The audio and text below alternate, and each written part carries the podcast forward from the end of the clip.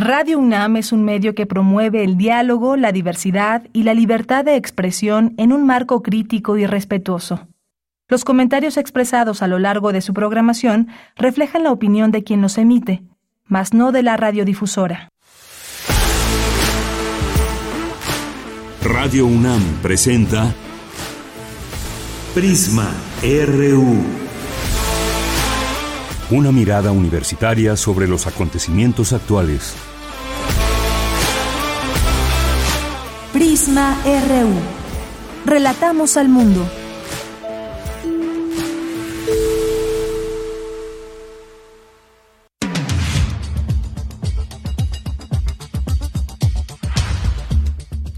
Muy buenas tardes, muchas gracias por acompañarnos aquí en Prisma RU. Iniciamos, es la una de la tarde con tres minutos, hoy jueves 19 de enero del año 2023.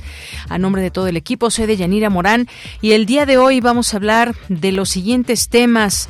Hoy se habla desde nuestra Gaceta UNAM sobre el fentanilo y vamos a platicar precisamente sobre este tema, cómo, por qué se posicionó esta droga entre los consumidores, cómo es que se descubrió, para cuáles son son sus usos médicos, porque hay usos médicos del fentanilo y cómo permeó también el mercado estadounidense y que ha sido una de las quejas también que ha tenido Estados Unidos hacia México, este tema del fentanilo, de cómo se traslada hasta allá y es utilizado pues para estos eh, fines de muchas personas que lo consumen por los efectos que genera. Pero vamos a hablar de, de, este, de esta droga, de este fentanilo, cuáles son sus usos y cómo se ha desafortunadamente afortunadamente desvirtuado también para otro tipo de situaciones que tienen que ver con el tráfico de drogas. Vamos a tener también, vamos a tener una invitación al curso Temas Selectos de Comunicación Política e Interdisciplina, Medios, Actores y Procesos. Es un curso que se ofrece desde el Centro de Investigaciones Interdisciplinarias en Ciencias y Humanidades, el CEICH, y vamos a platicar con el coordinador de este curso, que es Julio Juárez Gamis, académico del programa Poder, Subjetividad y Cultural de este centro. No se lo pierdan. Tenemos algunas invitaciones que hacerles ya de cara al fin de semana, no se las pierdan. Vamos a tener en nuestra segunda hora eh, lo que ha pasado en estos días de reuniones en el foro de Davos, Suiza ahí todo este foro económico, qué se dice, qué se plantea desde las naciones, cuáles son, digamos, los logros de este foro y qué es de lo que más se dice, no solamente en estos temas económicos, sino también temas que tienen que ver con petroleras y demás. Digo, finalmente sí en el tema económico, pero también algunos reclamos y vamos a platicarlo con el maestro Luis Antonio Guacuja, quien es especialista en temas de la Unión Europea, es eh, profesor de la UNAM y vamos a platicar con él sobre este tema. Hoy es jueves de Cinemaedro con el maestro Carlos Narro. Tendremos también cultura con Tamara Quirós y más aquí en Prisma RU. Recuerden nuestras vías de comunicación que son las redes sociales dispuestas para ustedes. Arroba Prisma RU es el Twitter del programa. Facebook nos encuentran como Prisma RU. Bien, pues una con seis minutos y desde aquí relatamos al mundo.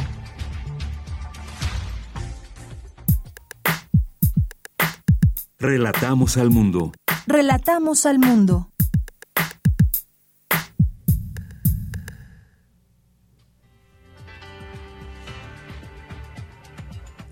En nuestra información universitaria el día de hoy, reutilizar material sin citar la fuente se convierte en un fraude que conlleva al ámbito de lo ético, señala Ignacio Labastida de la Universidad de Barcelona. Especialistas participan en la última sesión del seminario Desmilitarizar México, dónde estamos y hacia dónde vamos. Para Jacobo Dayan, el vínculo social con las instituciones del Estado está quebrado. Gobernanza del sistema y presupuesto, dos de los temas de debate en la Ley General de Humanidades, Ciencia, Tecnología e Innovación, advierte el académico Alejandro Canales. En la información nacional, el Instituto Nacional de Estadística y Geografía reveló que 64.2% de la población mexicana consideró que es inseguro vivir en su ciudad. De acuerdo con la encuesta nacional de seguridad pública urbana, las entidades más inseguras o los sitios más inseguros más bien son Fresnillo, Irapuato, Naucalpan, Ecatepec y Ciudad Obregón. Celebra el Instituto Mexicano del Seguro Social su 80 aniversario. El presidente Andrés Manuel López Obrador reconoció que es una institución para beneficio del pueblo en la que participan trabajadores, empresarios y gobierno. Firman acuerdo por la integridad electoral para el proceso electoral 2023 en el Estado de México. 12.4 millones de personas votarán para renovar la gubernatura. El juez primero de distrito en el estado de Yucatán otorgó la suspensión provisional de la construcción del tramo 5 norte y sur del tren Maya. El trazo va de Cancún a Tulum. Y en la información internacional, el escritor peruano Gustavo Rodríguez gana el Premio Alfaguara de Novela 2023. Triunfa con Cien Cuyes, una novela sobre la vejez y la dignidad, la violencia de clase y el miedo ante un futuro incierto. Autoridades ucranianas investigan el desplome del helicóptero que acabó con la vida de la cúpula del Ministerio del Interior y dejó 14 personas fallecidas. El aparato se precipitó sobre una guardería situada a unos 20 kilómetros de Kiev. Hoy en la UNAM, ¿qué hacer? ¿Qué escuchar? ¿Y a dónde ir? Hoy es jueves de Gaceta UNAM y en su portada nos presenta el tema Los zombies del fentanilo. No son dulces, es una droga sintética 50 veces más potente que la heroína, 100 más que la morfina, causa 200 muertes por día y 70.000 al año en Estados Unidos. Especialistas de la UNAM analizan este problema de salud pública y seguridad. Además, en esta edición de la Gaceta Universitaria podrás conocer todo acerca de los majestuosos fenómenos naturales en el cielo, como eclipses, cometas y lluvia de estrellas. Conoce los principales sucesos astronómicos que deslumbrarán en este año, dados a conocer por el doctor José Franco del Instituto de Astronomía. La Gaceta de la UNAM se encuentra disponible de manera gratuita en el sitio oficial www.gaceta.unam.mx. No te puedes perder una emisión más de la serie Al compás de la letra, revista radiofónica literaria bajo la conducción de María Ángeles Comezaña, que tiene como objetivo fomentar la lectura e incentivar la imaginación.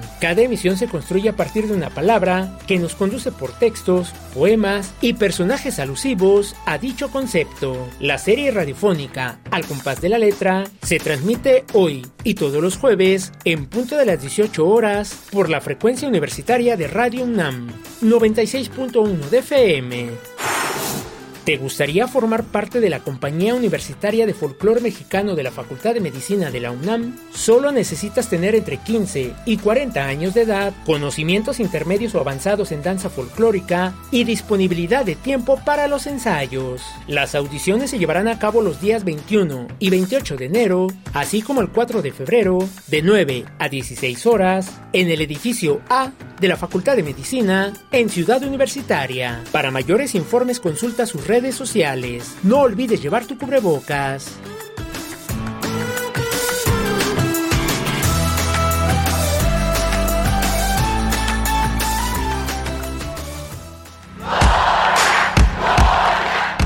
Campus RU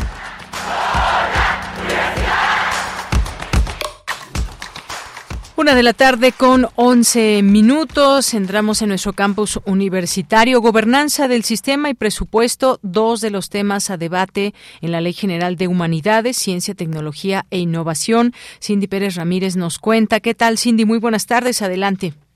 Deyanira, muy buenas tardes. Es un gusto saludarte a ti y a todo el auditorio de Prisma RU.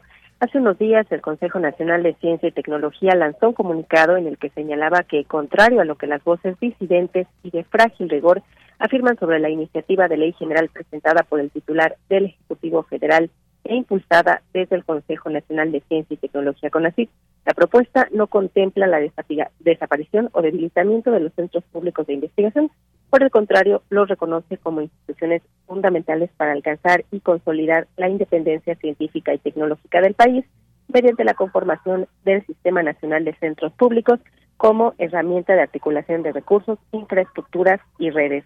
La postura institucional provocó una ola de reacciones en los diferentes centros académicos y ante este panorama Alejandro Canales Sánchez, integrante del Instituto de Investigaciones sobre la Universidad y la Educación de la UNAM, explicó de qué va esta iniciativa.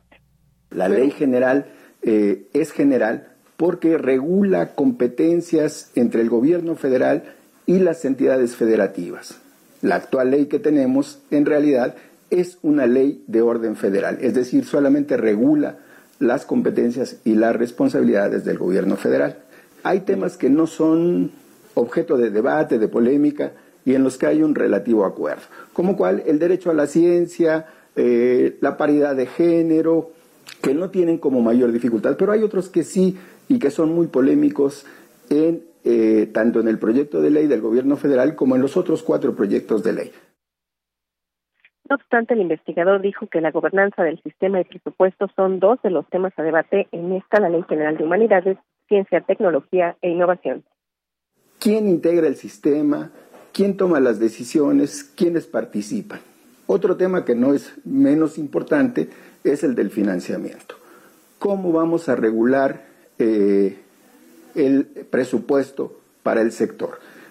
Tenemos una ley actual eh, que data la última reforma es del 2002, y ahí se dice que debe destinarse al menos el 1% del Producto Interno Bruto. En el proyecto de ley que ingresó el gobierno federal no se establece ese mínimo, pero sí dice que se, se otorgará el financiamiento con suficiencia para el sector. Eso es, ha sido motivo de polémica. Yanira acaba de recordar que cuatro iniciativas para reformar o derogar la actual ley en materia de ciencia y tecnología se han presentado ya desde 2019. El pasado 13 de diciembre fue sometida eh, por parte del Ejecutivo Federal la última iniciativa con proyecto de decreto para escribir la nueva ley general en materia de humanidades, ciencia, tecnología e innovación a la Cámara de Diputados. A pesar de los foros que se han llevado a cabo para plasmar la opinión de académicas y académicos, el documento no integra las voces y, a decir de algunos especialistas, carece de principios básicos para que la nueva ley supere a la actual que pretende sustituir. Este es mi reporte. Cindy, muchas gracias y muy buenas tardes. Muy buenas tardes. Continuaremos, por supuesto, en este tema importante. Ahora bien, vamos a platicar, vamos a, con esa siguiente información de mi compañera Virginia Sánchez sobre el tema del plagio, el plagio que es un fraude que conlleva al ámbito de lo ético. ¿Qué tal, Vicky? Cuéntanos. Muy buenas tardes. Hola, Bella, ¿qué tal? Muy buenas tardes a ti y al auditorio de Prisma RU. Todas y todos copiamos, pero hay que fomentar una buena pedagogía y formación para entender que se construye con lo que otros han construido, pero hay que reconocerlo, porque se copia cuando un trabajo académico u obra tiene un valor y así se crea conocimiento a partir del conocimiento que ya existe. Pero el mal uso de fuentes ajenas, reutilizar material sin citar que no es propio, se convierte en un fraude y eso conlleva a un ámbito ético. Así lo señaló Ignasi Labastida de la Universidad de Barcelona durante la jornada Plagio en la Producción Académica entre los derechos de autor y la ética académica, organizado en el marco del Seminario Permanente de Editores de la UNAM. El experto también señaló que no es más, no es que haya más plagio hoy en día, sino que ahora es más fácil identificarlo. Escuchemos lo que dijo. Normalmente cuando tú plagias para conseguir algún reconocimiento, por ejemplo, pues conseguir un título de doctor o pasar un examen o lo que sea, eso es una cuestión de fraude. Estás defraudando, estás defraudando de tú mismo, estás defraudando al sistema eh, y de alguna manera estamos ya en un ámbito ético. Entonces, eh, parece ahora, hoy en día, pues que el plagio vaya en aumento. ¿Por qué? Porque cada vez ah, tenemos más ah, acceso a los contenidos. ¿Y qué pasa? Pues que hoy en día es más fácil detectar al plagiador, al copiador que mal copia y que no reconoce la autoría. No es que haya más plagio hoy en día, es que hoy es mucho más fácil localizar, identificar ese plagio. El experto en derechos de autor señala que el plagio siempre ha existido, sin embargo, destaca que lo que cambia es que hoy tenemos herramientas que permiten identificarlo, como escuchamos.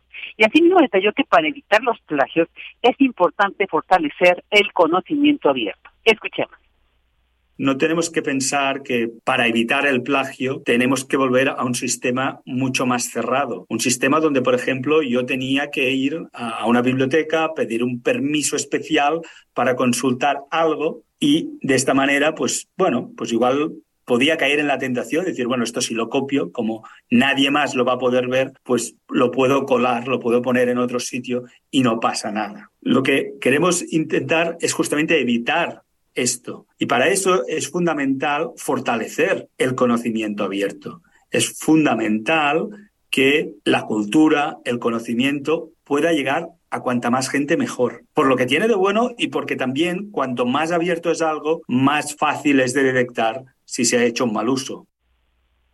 El experto hizo énfasis en que si copiamos hay que reconocerlo. Por ello también dijo hay que aprender a citar, pues muchos de los elementos y más con la ampliación de los medios. Seguir fomentando el conocimiento abierto, pero con respeto a quienes lo comparten, respetando los derechos de autor. De ella, esta es la información. Gracias, Vicky. Muy buenas tardes. Buenas tardes. Bien, pues sí, un tema muy importante esto que se discute hoy y que pues se habla de plagio luego de eh, situaciones que hemos visto, sobre todo pues esta que ha conllevado desafortunadamente a un una situación muy complicada y en donde pues hemos estado dando seguimiento el caso eh, específico de Yasmín Esquivel, pero efectivamente eh, un trabajo académico es algo que se construye, en el cual se pueden tomar referencias, citas, fuentes, se leen, por ejemplo, otros trabajos académicos, se leen distintos eh, libros o los mismos libros para un mismo tema, pero el enfoque que se le da es una, una construcción que pues le pertenece solamente al autor o a los autores en la elaboración de un trabajo, sobre todo académico, que debe ser completamente eh, personal. Vamos ahora con mi compañero Luis Fernando Jarillo, porque pues con más de 12.4 millones de personas registradas en el padrón electoral este año en el Estado de México se renovará la gubernatura y vaya que pues espera ahí una, lucha tremenda eh, pues por el poder. ¿Quién quedará al frente de esta gubernatura? Cuéntanos, Luis Fernando, muy buenas tardes. Muy buenas tardes, Deyanira. Te saludo con mucho gusto a ti y al auditorio. Este sábado iniciaron de manera oficial las precampañas rumbo a la, elección de la gobernatura del Estado de México, que sucederá el próximo 4 de junio. Esta elección se convoca a votar a 12.6 millones de mexiquenses. Se trata de una elección histórica en la que el Partido de la Revolución Institucional PRI pueda mantener o perder un bastión que ha gobernado por más de 90 años. Las precampañas son todas las actividades que realizan los partidos políticos, la militancia y las y los precandidatos registrados para decidir quiénes de ellos serán candidatos en las elecciones. Esto sucede porque usualmente existe en cada proceso electoral varios aspirantes dentro de los partidos que disputan su lugar en las boletas electorales. Se trata pues de un proceso interno. Este periodo inició el 14 de enero y concluirá el 12 de febrero. El límite de los gastos que estableció el Instituto Nacional Electoral será de 42 millones 835 mil 15 pesos. A través de un mensaje en sus redes sociales, el consejero presidente del Instituto Nacional Electoral, Lorenzo Córdoba, informó que el INE será el encargado de fiscalizar los ingresos y gastos de los partidos políticos y precandidatos. Escuchemos. Al INE le corresponde, entre otras cosas, la fiscalización de los ingresos y gastos de partidos y precandidatos, así como la resolución de quejas que tengan que ver con probables violaciones al modelo de comunicación política establecido en nuestra Constitución y en las leyes. Hago un enérgico llamado a todos los actores políticos a conducirse con legalidad y aprovecho para recordar que, en los procesos locales de 2023, no se aplica ninguna reforma al marco legal en materia electoral, publicada o por publicarse, ya que ninguna de ellas se llevó a cabo en los plazos constitucionales establecidos para ser vigentes en las elecciones de esos dos estados. Es decir, las reglas de propaganda gubernamental, por ejemplo, siguen siendo las que han venido aplicándose en los últimos años la diferencia entre las precampañas y las campañas la define la Ley General de Instituciones y Procedimientos Electorales y establece que este primer periodo, las precampañas, los mensajes de los precandidatos eh, no deben de llamar explícitamente al voto ni dirigirse a la población en general, sino solo a los militantes de su partido. En el Estado de México se han conformado dos alianzas, cada una con una única precandidata registrada. Alejandra del Moral es del partido de la eh, es de la coalición eh, va por el Estado de México de los partidos Nueva Alianza, Acción Nacional, Partido de la Revolución Democrática y Partido de la Revolución Institucional PRI. Por su parte, el Partido Verde del, del Trabajo y de Movimiento de Regeneración Nacional Morena integran a Juntos Hacemos Historia y una y únicamente está registrada la ex secretaria de Educación Pública Delfina Gómez, quien contiende por el cargo público por segunda vez. Del Moral realizó su primer acto de precampaña en Huaypotzla, en la zona norte del Valle de México, donde aseguró no hay enemigo pequeño y pidió a su militancia demostrar por qué representan un cambio. Por su parte, Delfina Gómez inició esta etapa en la ciudad de Toluca. Dijo que se enfrentan a 100 años de vicios y corrupción. El dirigente nacional del partido, Mario Delgado, alertó a sus simpatizantes de no confiarse y estar alerta a las malas prácticas electorales. Y esta tarde, el actual gobernador del Estado de México, Alfredo del Mazo, anunció una acuerdo por la integridad electoral, firmado tanto por las autoridades electorales como por los partidos políticos, para garantizar un proceso justo e imparcial. Escuchemos. Hoy presentamos el acuerdo por la integridad electoral, iniciativa del Tribunal Electoral del Poder Judicial de la Federación, y que convoca, en nombre de la democracia, a los actores institucionales, políticos y ciudadanos del Estado de México. Entre sus 12 acuerdos como lo expresó el presidente del Tribunal Federal Electoral, destacan garantizar el respeto a las leyes electorales y a los principios de voto universal y equidad política, conducir el proceso con apego a los derechos civiles y políticos de la población, asegurar la paridad constitucional y rechazar la política, la violencia política de género. Y la presidenta del Instituto Electoral del Estado de México, Amalia Pulido, informó a empresarios locales que los precandidatos a la gobernatura mexicanza, eh, mexiquense no podrán recibir aportaciones de personas morales para sus precampañas y campañas políticas ni contratar medios de comunicación de manera privada. El 3 de abril iniciarán las campañas electorales. Este es mi reporte de Yanira. Bien, pues muchas gracias Luis Fernando Jarillo. Veremos qué nos depara en esta elección, sobre todo quienes habitan en el Estado de México tendrán que emitir su voto y que esta publicidad que estamos escuchando ahora en los medios de comunicación solamente va dirigida a los militantes, aunque bueno, pues la escuchamos todos, aunque no seamos militantes de alguno de estos de estos partidos y pues estaríamos ante lo que significa este Partido Revolucionario Institucional, que es el PRI, que ha tenido pues el poder en este estado durante todo este tiempo, decías 90, 90 años, y que pues estaría ahora pues como dicen por ahí sintiendo pasos en la azotea dado que ahora pues se hizo en alianza con el PR, con el PRD con el PAN con Nueva Alianza. Y bueno veremos qué sucede con esto. Y eh, también por segunda vez Delfina Gómez que estaría contendiendo por el Estado de México. Y pues esta trayectoria no fue no, no es lo mismo lo que lo que la primera eh, vez que se lanzó y que tenía una cierta experiencia a lo que tiene ahora y lo que ha dejado ver también y que ahí pues los electores tendrán que estar muy atentos de qué es lo que quieren para el Estado de México con todo y sus tantos problemas desde agua, inseguridad, feminicidios y más. Muchas gracias Luis. Hasta luego, Deyanira. Hasta luego, muy buenas tardes. Vámonos ahora con Dulce García y precisamente este jueves se firmó el acuerdo para la integridad electoral para el proceso electoral 2023 en el Estado de México. ¿Qué tal, Dulce? Muy buenas tardes. Así es, Deyanira, muy buenas tardes aquí al auditorio de Prisma RU. Deyanira, en el marco de la firma del acuerdo por la integridad electoral para el proceso electoral 2023 en el Estado de México, Amalia Pulido Gómez, consejera presidenta del Instituto Nacional de esa entidad, dijo que esta elección debe ser conducida con profesionalismo, imparcialidad y transparencia a lo largo de todo el ciclo electoral. Vamos a escucharla. El instrumento que estamos por suscribir requiere la voluntad decidida de autoridades ejecutivas, legislativas y judiciales, instituciones que administran elecciones y que imparten justicia electoral, y por supuesto de los partidos y candidaturas. Celebro el compromiso que hoy adquirimos. Valoro la presencia de organizaciones de la sociedad civil por dos motivos. Primero, porque ustedes simbolizan a los verdaderos protagonistas de las elecciones mexiquenses la ciudadanía. Segundo, por la enorme oportunidad de que su trabajo organizado logre que nuestros comicios sean además observados en todas sus etapas y en toda la extensión de la entidad federativa. Y bueno, Deyanira añadió que no basta con tener instituciones fuertes y autónomas como las que suscriben este acuerdo, sino que se debe garantizar un voto libre.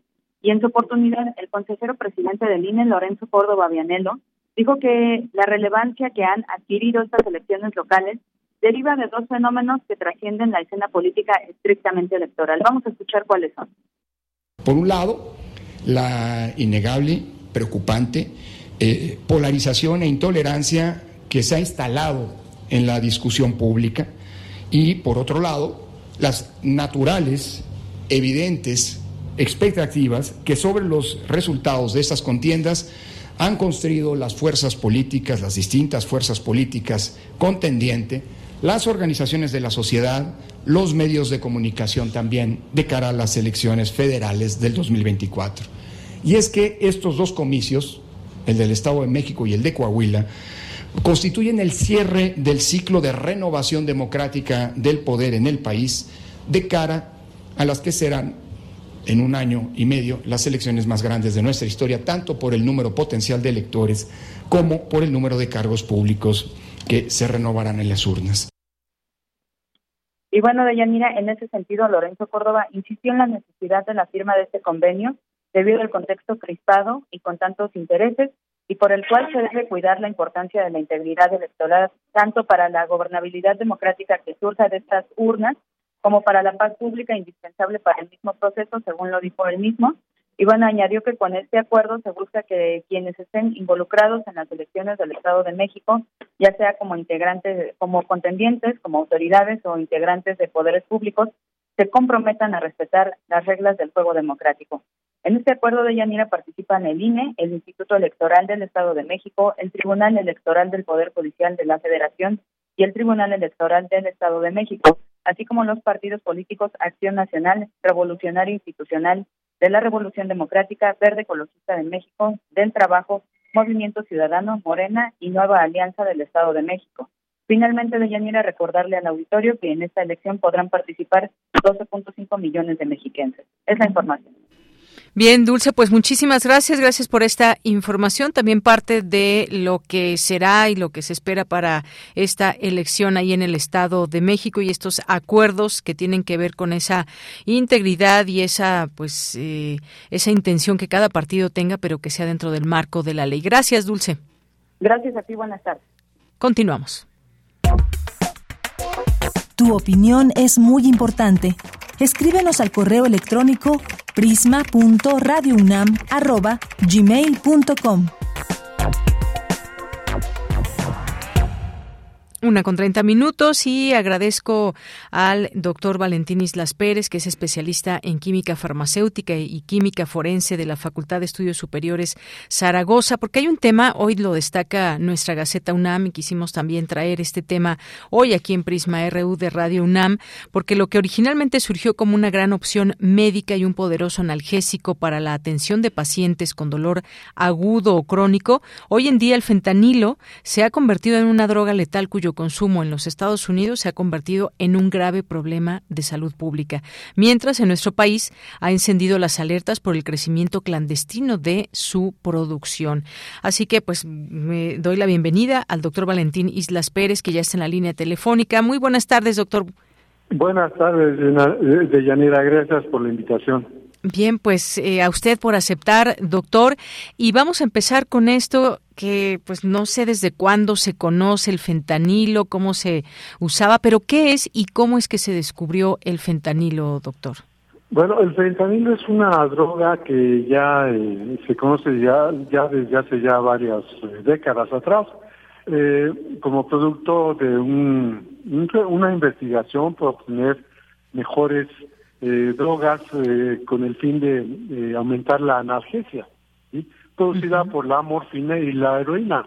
E, estas eh, sustancias pues, ya se conocen desde hace ya varios tiempo atrás, desde el siglo XVIII, siglo XIX, perdón, morfina y heroína ya se conocían como potentes analgésicos, pero a su vez la analgesia pues de estas drogas pues hay reacciones adversas importantes. Entonces, con la finalidad de buscar mejores analgésicos, pues se comienza a, realizar trabajos de, desarrollo, de búsqueda de estas nuevas moléculas. Y fue como en, el, en la década de los 60 se, se descubre, se aísla, se obtiene, más bien se sintetiza, no se aísla, se sintetiza el fentanilo. efectivamente es una droga, una sustancia mucho más eh, potente como analgésico. Y basta mencionar el siguiente día este dato de Yanira. Eh, eh, la morfina para tratamientos para producir analgesia en pacientes con dolor crónico, pues la dosis normal va más allá de los 10 miligramos, de 10 a 60 miligramos diarios. En el caso del fentanilo, eh, esta dosis, la dosis necesaria para, digamos, eh, obtener un tratamiento analgésico parecido a al de la morfina es del punto un miligramo o 100 microgramos, y la dosis efectiva 50. Y Esto habla de que la potencia del fentanilo es este, 50 veces más mayor que la de la heroína y hasta 100 veces más que eh, la, la de la morfina. Pero ¿qué pasa? efectivamente es mucho más potente, pero junto con la potencia analgésica aumenta la potencia de la, este, respecto a los efectos adversos que eh, contrae este, el consumo de estas sustancias. ¿Y cuáles son esos efectos adversos? Sí. Uno, la adicción. El consumo de estas sustancias, morfina, heroína y fentanilo, con, eh, aparte de, de producir analgesia y otros efectos eh, colaterales, son altamente adictivas. Dos, eh, aumenta un efecto adverso letal, la depresión respiratoria. Entonces, si no se cuida este aspecto relacionado con, con la, aparición de estos, de la adicción y la depresión respiratoria, pues puede, conlleva un efecto de salud pública muy, muy grave, como está ocurriendo en Estados Unidos. ¿Y cómo puede ocurrir en nuestro país si no tomamos las previsiones eh, correspondientes? Así es, doctor. Como usted bien nos explica, tiene que ver con como un analgésico, un anestésico, este fentanilo. ¿En qué, por ejemplo, enfermedades o en qué usos cuando hay dolores muy intensos? Estamos hablando, por ejemplo, de qué enfermedades y hay medicamentos que contienen este fentanilo o cómo es que se usa. Y bueno, pues ahora desafortunadamente, desafortunadamente esta producción se está haciendo pues en distintos lugares clandestinos y demás, pero eh, si hablamos del fentanilo, sus ventajas, digamos, ¿para qué eh, específicamente enfermedades se utiliza, por ejemplo? Bueno, eh, el, uso del fentanilo y demás opiáceos realmente está restringido o utilizado para casos de dolor crónico fuerte, intenso, en donde ya el uso de otros analgésicos pues ya no no no funciona. Entonces, ante este tipo de dolores crónicos como el que pueden presentarse en determinados eh, tumores o procesos cancerígenos, eh, este, en donde el dolor ya de plano no se puede controlar por otros eh, tratamientos o medicamentos, es cuando se, se recomienda bajo prescripción y supervisión médica el uso de este tipo de, de, fármacos, el caso del fentanilo. ¿Cómo se aplica? Pues hay, la administración del fentanilo puede ser por diferentes vías, nasal, eh, intravenosa, y, en clínica se utiliza a través del uso de partes transdérmicos, ¿sí?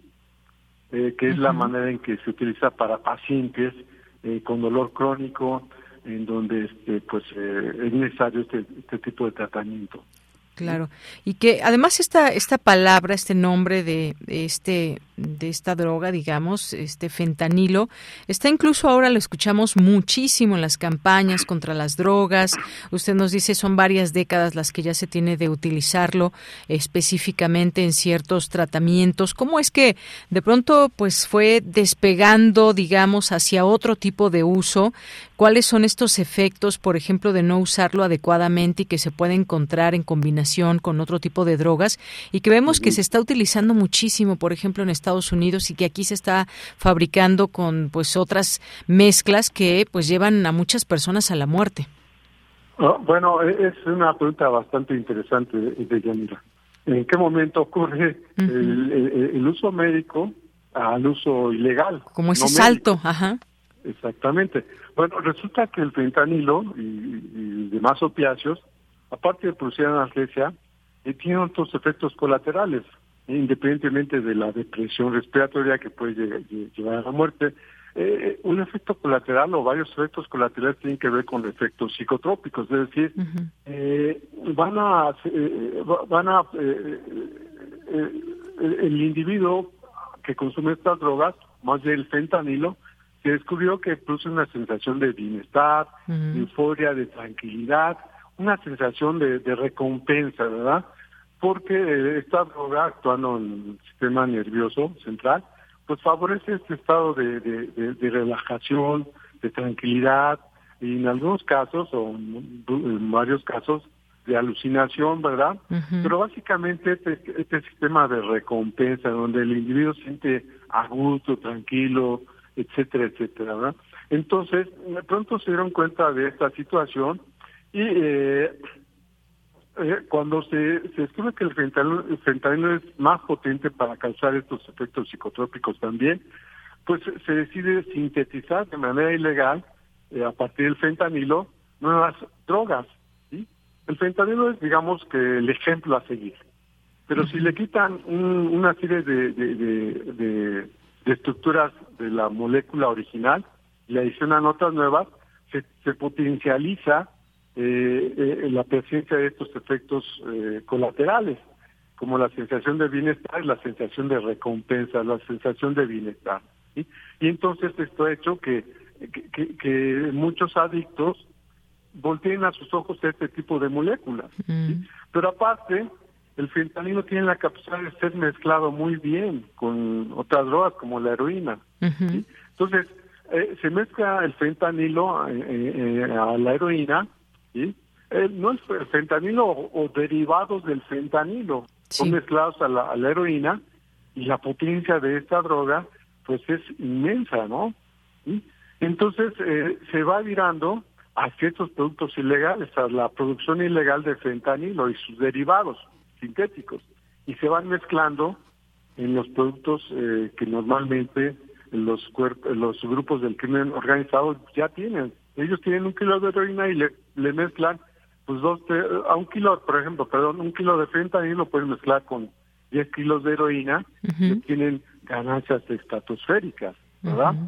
Pero, y, lo venden en la, calle como heroína este, pura, cuando eh, ciertamente va a contener esta cantidad de fentanilo, cuya potencia es muchas veces mayor al, al, al, del, este, a la de la heroína, ¿sí?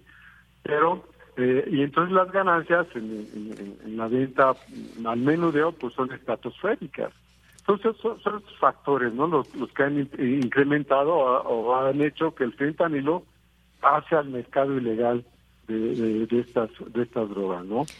Primero, potencializar efectos eh, eh, colaterales, que no precisamente son la analgesia, eh, estas nuevas drogas del fentanilo potencial, potencializan esos efectos adversos. Y aparte eh, la producción no es cara y esto resulta atractivo para los grupos del, crimen organizado. Y, y de esa manera se hizo este este paso de la legalidad a la ilegalidad. Claro. Bueno, pues sí, es que es un negocio muy, muy atractivo en el sentido de las ganancias que esto conlleva y como sabemos al crimen organizado muchas veces pues no le importa los efectos que pueda tener esta droga en los consumidores, sino más bien las ganancias que pues pasan de un, país a otro, las exportaciones que hay desafortunadamente de manera clandestina. Y hay, por ejemplo, cifras de la Administración de Control de Drogas, de la DEA, que registra casi 109 mil muertes de estadounidenses por sobredosis de esta sustancia y en ese mismo lapso también la patrulla fronteriza había incautado más de 10.000 kilogramos de fentanilo. Y bueno, pues también hay que recordar que fue, ha sido una de las peticiones también que ha hecho el presidente de los Estados Unidos, Joe Biden, de considerarlo esto como una amenaza a la seguridad nacional. Y en México, en México con eso terminaría, doctor, ¿cómo andamos en cuanto al tema de consumo, no para su uso médico, sino para un consumo digamos, donde eh, se está viendo una adicción y un consumo entre jóvenes? ¿Se tienen cifras? ¿No se tienen? ¿Qué es lo que se puede decir al respecto? Pues eh, oficialmente yo no he visto en los reportes de, la encuesta nacional de adicción y de otros organismos dedicados al monitoreo del consumo de drogas de abuso, no he visto con cierta puntualidad el reporte del consumo de, de por fentanilo. ¿Por, qué, ¿Por qué razón? Posiblemente hay, hay subreporte. El fentanilo tal vez sí se consuma en determinados grupos de, de, nuestro país, pero eh, cuando llegan a la este, a sobredosis y mueren, llegan al CEMEFO, pero no se identifica al fentanilo como la causa de la muerte. Y se engloba como dentro del grupo de los opiáceos de manera general. ¿sí? Solamente algunos reportes periodísticos he visto que sí reportan este, algunas muertes, sobre todo en el noreste, en el noroeste del país, ¿sí? reportan algunas muertes por, por la presencia del fentanilo. Pero realmente pienso que hay un subreporte, que no tenemos un dato preciso sobre cuántas personas han fallecido por sobredosis del fentanilo, por nuestra falta de tecnológica para detectar niveles traza o cantidades traza de esta droga.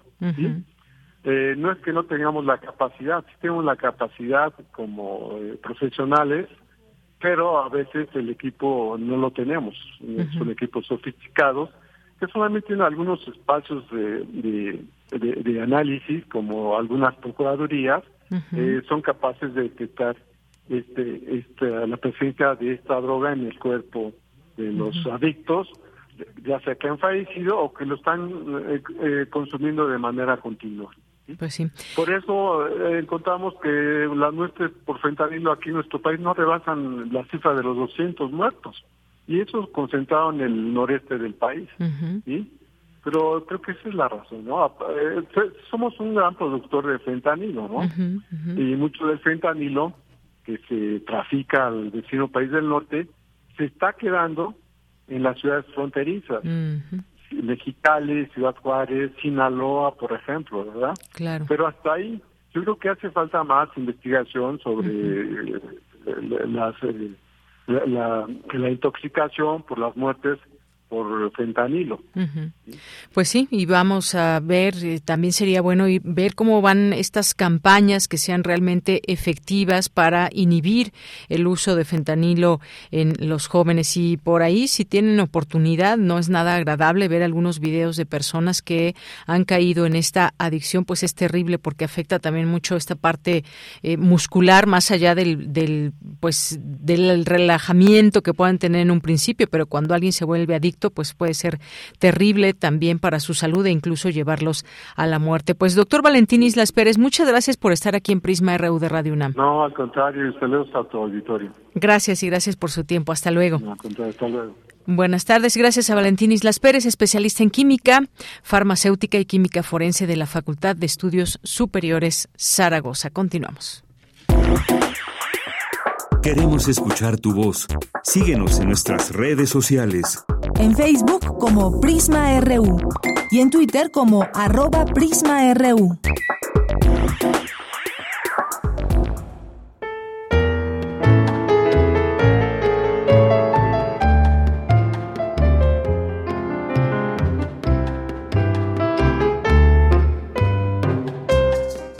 ¿Qué tal amigos? Soy Fernando de la Mora, soy tenor mexicano, orgullosamente mexicano, y los invito a un concierto que estaremos dando a favor de la Fundación Comparte Vida, donde realmente haremos una causa noble, haremos una causa, usted y yo, a favor de la Fundación Comparte Vida, donde podremos ayudar a niños que tienen una enfermedad de la sangre como la leucemia, y que si usted y yo no los ayudamos, la verdad, no sobreviven y eso yo creo que es algo muy importante, muy, muy importante en nuestras vidas. Salvar una vida podría ser la razón de vivir. Y créanme que es una gran oportunidad juntarnos para una causa tan noble, tan bonita. Y aparte la vamos a pasar bien, aparte vamos a hacer buena música, aparte con la Orquesta Juvenil Universitaria Eduardo Mata, dirigida por el maestro Gustavo Rivero, nos daremos un paseo por la buena música y nos vamos a convocar todos, vamos todos a unir nuestras voces para ayudar a estos niños que tanto lo requieren. Y usted y yo nos podemos convocar para esto. La verdad, muchísimas gracias por permitirme este espacio No saben cómo se los agradezco. Sala Nezahualcóyotl de la UNAM en el Centro Cultural Universitario. Voy a estar cantando buena música para esta linda causa, para la Fundación Comparte Vida. Que te quiero de veras, piénsalo, piénsalo bien.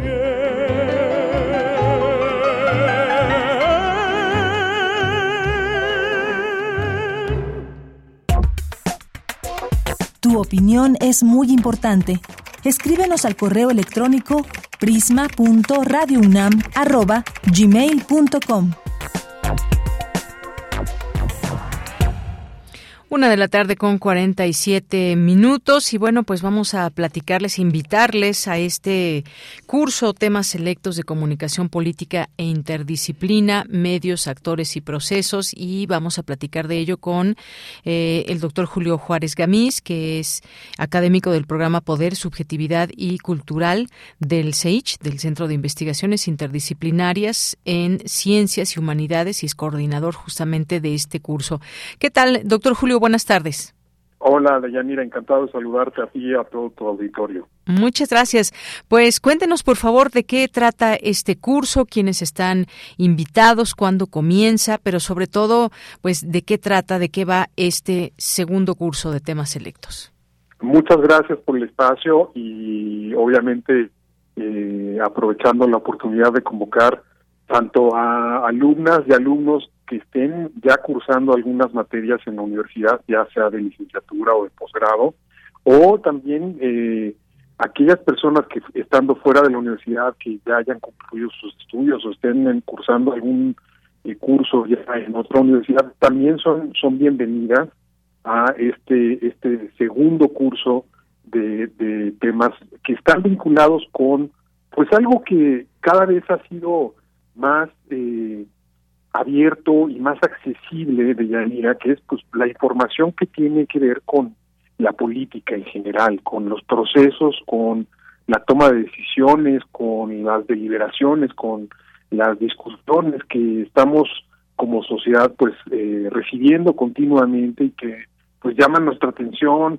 emitimos juicios, nos informamos, buscamos corroborar eh, si lo que estamos viendo, escuchando o compartiendo es falso o es eh, o está verificado y que eso pues nos hace ser eh, una sociedad muy activa en, en términos no solo de, de, nuestra conversación pública sino también pues de muchas de las preguntas que nos hacemos de cómo funciona todo esto no a todo mundo nos gusta tener una opinión y pronunciarnos respecto al, tema del día eh, pero pero a veces nos queda esta inquietud de, cómo funcionan los medios, cómo funcionan las redes, qué impacto tiene eso en, en nuestras actitudes, en nuestra opinión, en nuestras emociones.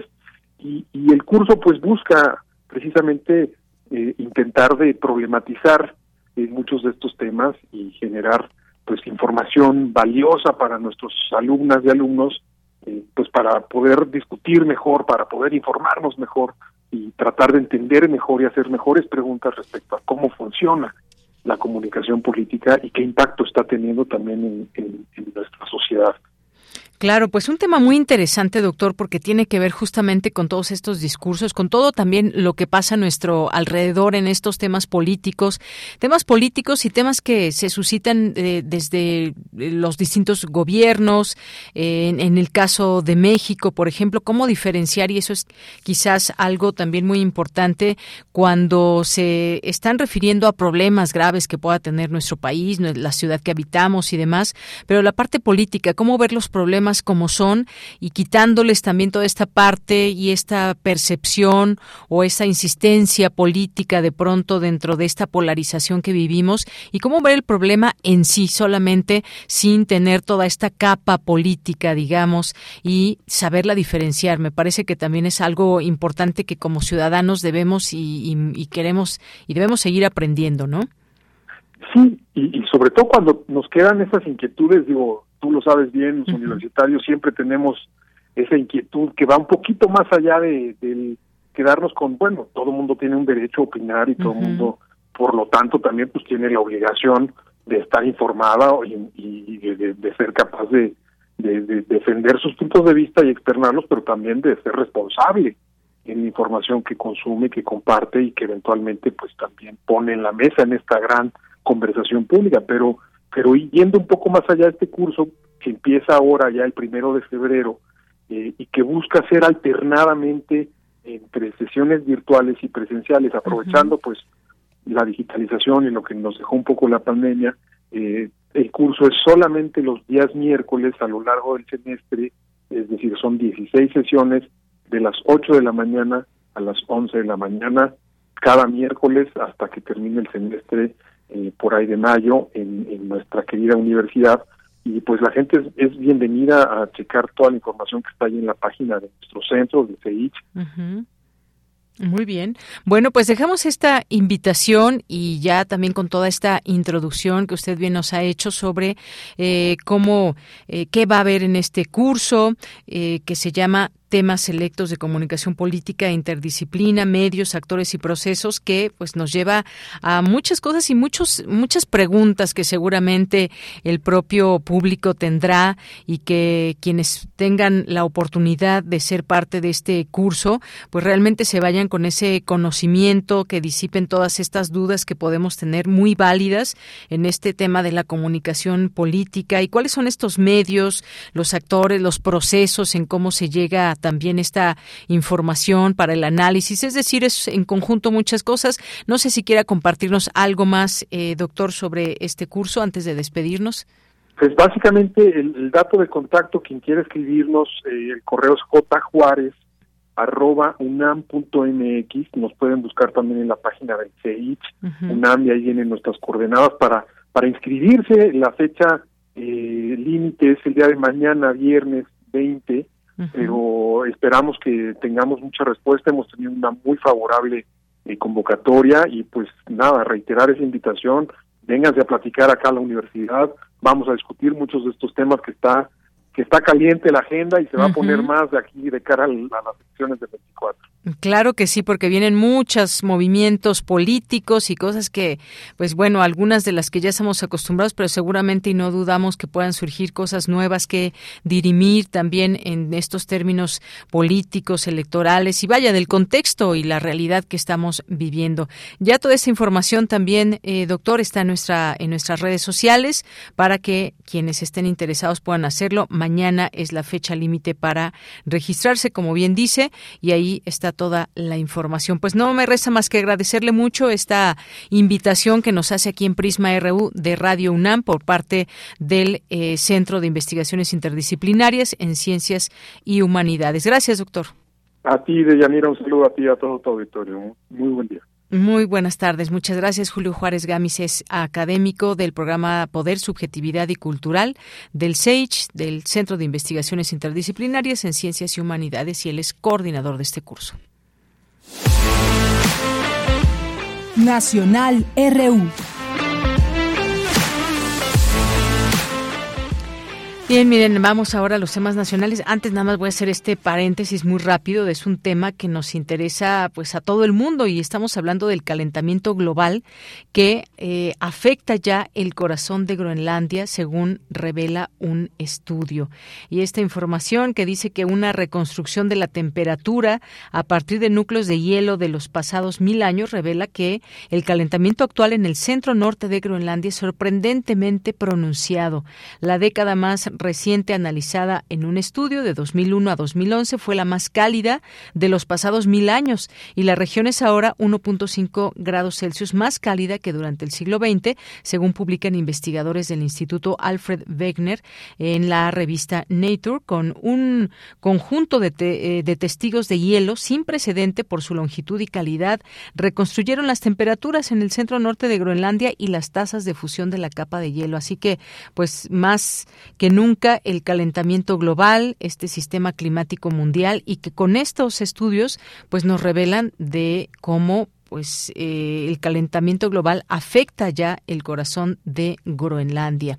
Y bueno, pues ya en los temas aquí de nuestro país y lo que tiene que ver con pues algunas relaciones como este de empresarios con empresarios canadienses, pues dirime el presidente con estos empresarios. Diferencias sobre política política eléctrica, dice esta nota de la jornada, como se acordó con el primer ministro de Canadá, Justin Trudeau, la semana pasada en el contexto de la cumbre de líderes de América del Norte, el presidente Andrés Manuel López Obrador se reunió eh, el día de ayer con empresarios de cuatro compañías canadienses con inversiones en el sector eléctrico, principalmente para dirimir las diferencias que existen con respecto a las políticas de su gobierno.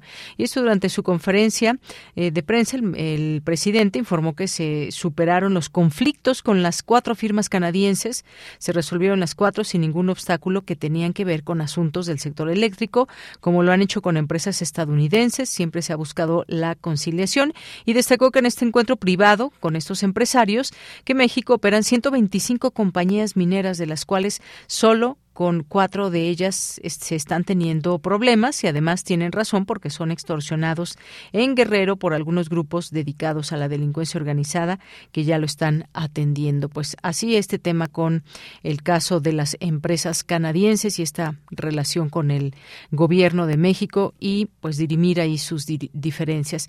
Y en otra información, pues frente a las elecciones venideras, el presidente del Tribunal Electoral del Poder Judicial de la Federación, Reyes Rodríguez, llamó a las instituciones y a la ciudadanía a denunciar actos de propaganda clientelar, clientelar, práctica utilizada para comprar y coaccionar el voto, y a los gobiernos les pidió promover piso parejo para los contendientes. Cosas que se escuchan y que se dicen muy en la parte de, pues teórica, digamos, pero ya en los hechos siempre pasan muchas cosas que tienen que llegar hasta los tribunales electorales. Durante la firma de este acuerdo de integridad de la elección del Estado de México, que ya comentábamos hace un momento, pues está en juego muchas cosas y sobre todo pues el número del padrón, 12.5 millones de ciudadanos que están llamados a las urnas el próximo 4 de junio. Será un proceso interesante del cual seguiremos hablando. Y descendió, descendió la sensación de inseguridad en 2022, reporta el INEGI, dice al cierre del cuarto trimestre de 2022,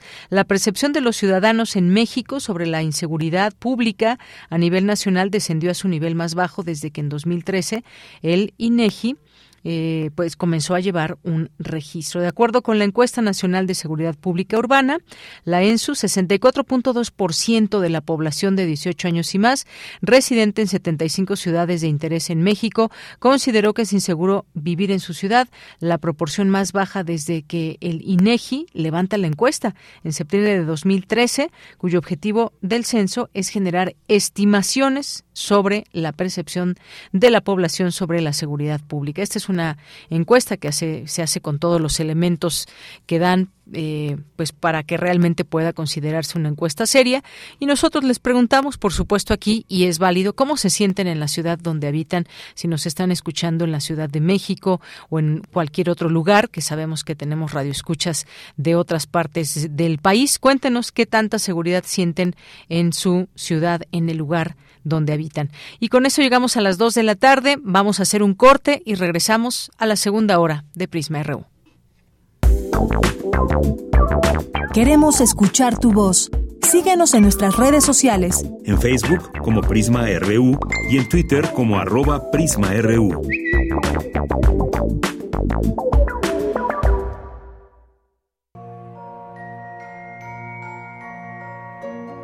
...2022... 200 años del nacimiento de Luis Pasteur. El 6 de julio de 1885, Pasteur tiene un pequeño laboratorio en la calle Ulm, en París. Ese día se presentan allí tres alsacianos, dos de ellos mordidos por un perro rabioso. Uno es un niño de nueve años, Joseph Meister. Pasteur había descubierto una vacuna contra la rabia que estaba ensayando solamente en perros. Curar la rabia con una vacuna es abrir una puerta. Hasta entonces, en cualquier campo o en cualquier bosque de lobos y nieve, lo mismo en Francia que en Rusia, el tratamiento consistía a menudo en atar a los rabiosos y sofocarlos antes de que te mordieran a su vez. Luis Pasteur, 96.1 FM, Radio UNAM. Experiencia sonora. Compartimos música para inspirar un recuerdo. pero también podemos compartir recuerdos que nos lleven a las mismas canciones. Cancioncitas me faltan, cancionero. Cancioncitas. Todas las caras de la música popular del siglo pasado. En memoria y de la mano del maestro Fernando González Gortázar. Escucha la tercera temporada de este clásico de Radio UNAM todos los lunes a las 17 horas por el 96.1 de frecuencia modulada o la serie completa de lunes a viernes a las 18 horas por el 860 de amplitud modulada. Radio UNAM. Experiencia sonora. Ciudad más justa. Por una ciudad mejor. El respeto a nuestro voto. Se construye con amor. En tu pueblo, barrio, colonia, alcaldía. Siempre hay un árbitro en quien confiar. Por una capital con justicia electoral. Por una capital con justicia electoral. Tribunal Electoral de la Ciudad de México, garantizando justicia en tu elección.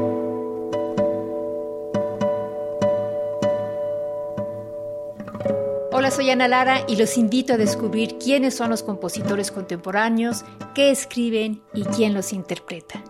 La cita es todos los miércoles a las 18 horas en Nació una nueva música, por supuesto en Radio UNAM 96.1 FM, Experiencia Sonora.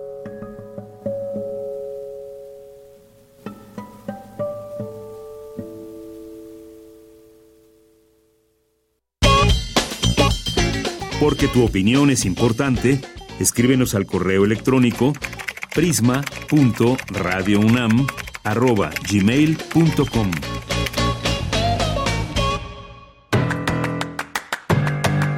Mañana en la UNAM, ¿qué hacer? ¿Qué escuchar? ¿Y a dónde ir?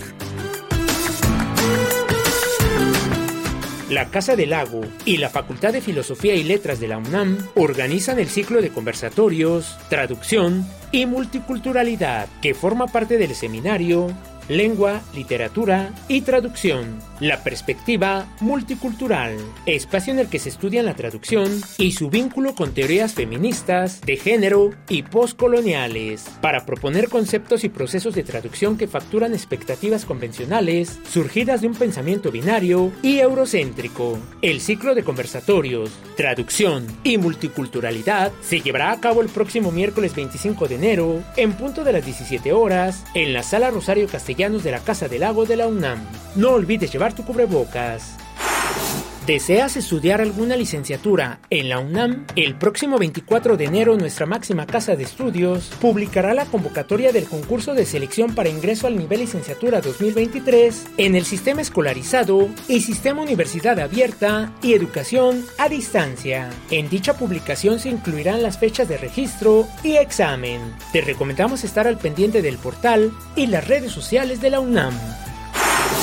Aún puedes inscribirte en el curso de comedia de Radio UNAM, donde podrás crear, adaptar y narrar utilizando el humor como herramienta inteligente. Este curso será impartido por Daniel Armando Barajas Bastien los días sábado de 10 a 13 horas del 4 de febrero al 4 de marzo de 2023. Para mayores informes e inscripciones, envía un correo electrónico a cursosrunam.gmail.com o consulta las redes sociales de nuestra emisora. Y recuerda, no bajemos la guardia frente a la COVID-19. Para Prisma RU, Daniel Olivares Aranda.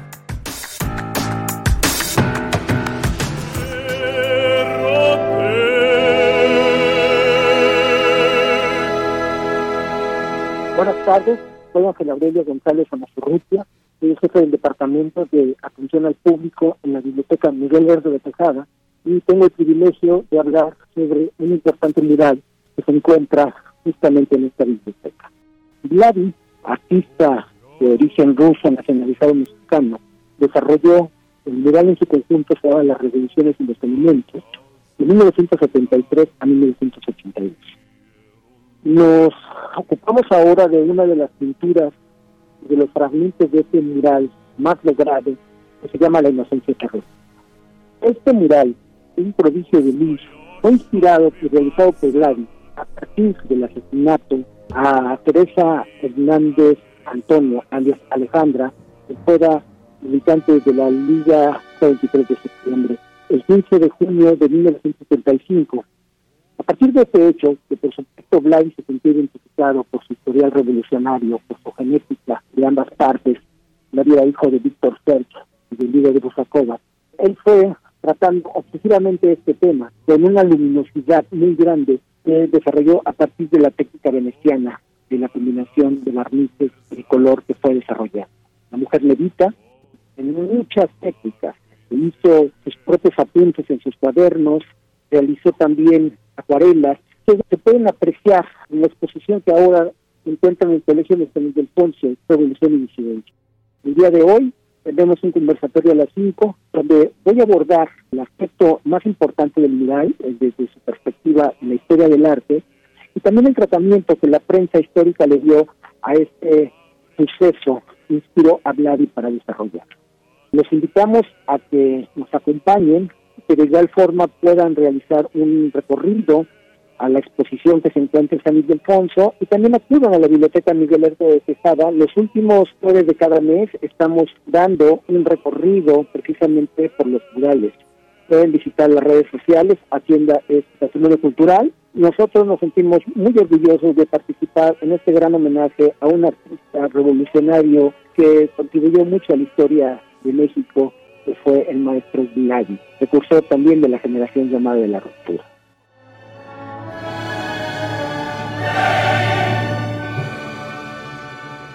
Ahí dejamos esta invitación para todas y todos ustedes. Y ya estamos en la segunda hora de Prisma RU, dos de la tarde con ocho minutos. Gracias por su sintonía, 96.1 de FM.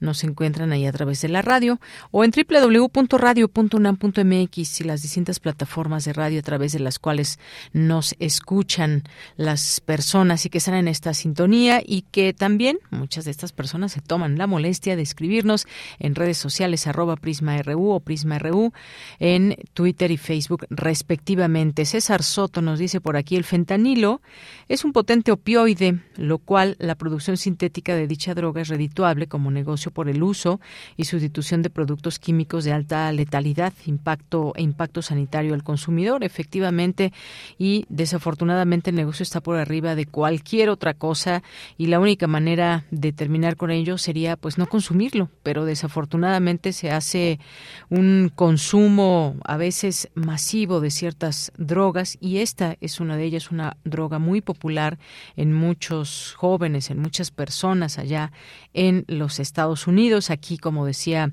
hace un momento el doctor eh, Valentín Islas de la FE Zaragoza, pues no se tiene, no se tienen todavía estos eh, números de qué es lo que pasa aquí en México respecto a esta droga. Gracias, César Guerrero. Muchos saludos. Jorge Fra, Rosario Durán nos dicen, mi pueblito Metepec me siento relativamente tranquila. Claro, de repente aparece uno que otro loco. Cuando llegamos aquí hace 11 años se metieron a robar a la casa, se siente horrible, pero fue porque aún había trabajadores de la inmobiliaria. Gracias, Rosario, allá en Metepec, que nos cuentas esto. Y Armando Cruz nos dice, yo vivo en Emiliano Zapata Morelos y es alta la sensación de inseguridad, pues los asaltos a peatones por jóvenes a bordo de motos son frecuentes y los asesinatos también son frecuentes, además de que a veces se escuchan balazos, especialmente por las noches. Saludos. Pues gracias por compartirnos esto, Armando Cruz, allá en Emiliano Zapata Morelos. Gracias a Paloma G. Guzmán, a Edgar Bennett. Saludos. Saludos para ti también, Edgar. Muchas gracias. Flechador del Sol nos dice, no le creo al INEGI, las encuestas ya no son creíbles. La directora está al servicio del presidente. Ese organismo ya no es independiente. Muchas gracias, Flechador, por el comentario. Gracias también aquí a Marco Fernández. Eh, gracias también a Mis Derechos, así se llama en Twitter. Marco Fernández, Mario Navarrete, ahí escuchándonos desde su bicicleta, va por las calles de la ciudad. Muchas gracias, Mario.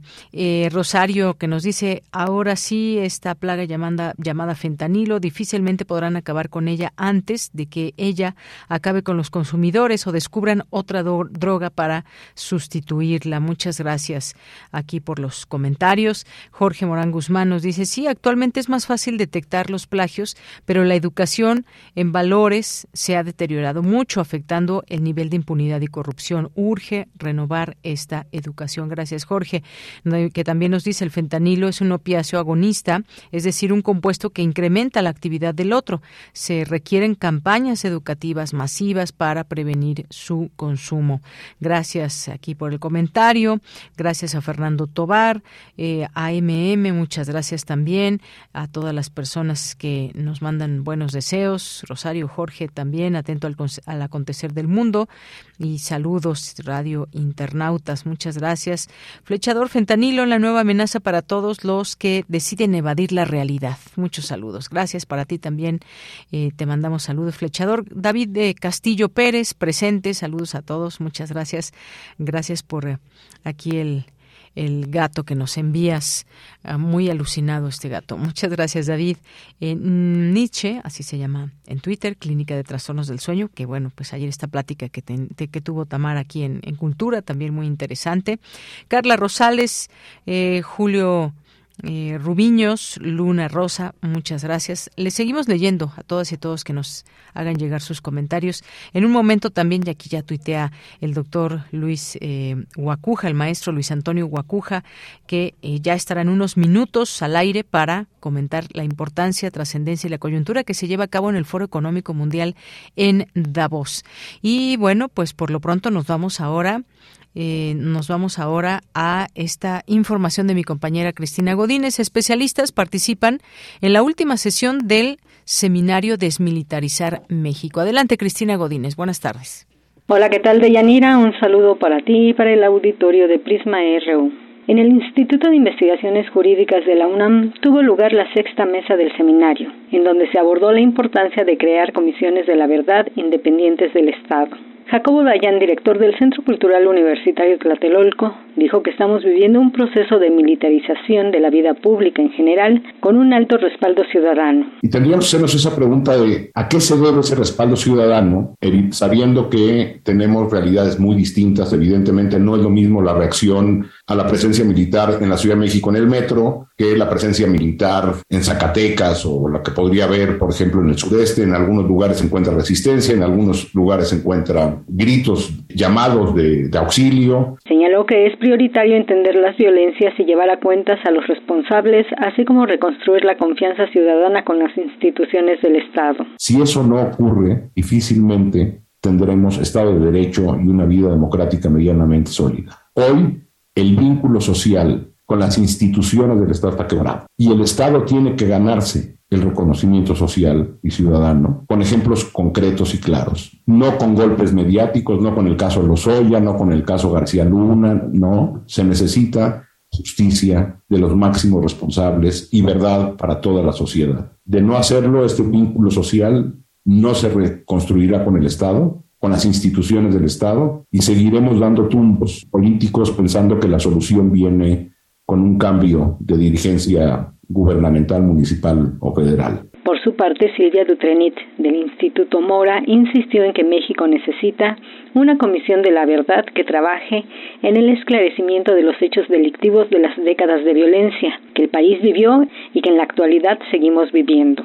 México necesitaría comisiones de la verdad con integración internacional, con vigilancia internacional de los organismos internacionales y reitero, sin participación del poder político. Hizo hincapié en que las comisiones de la verdad deben ser independientes y no tener vínculos con el gobierno. De Yanir, este es mi reporte. Buenas tardes. Gracias, Cristina. Muy buenas tardes. Continuamos. Internacional RU.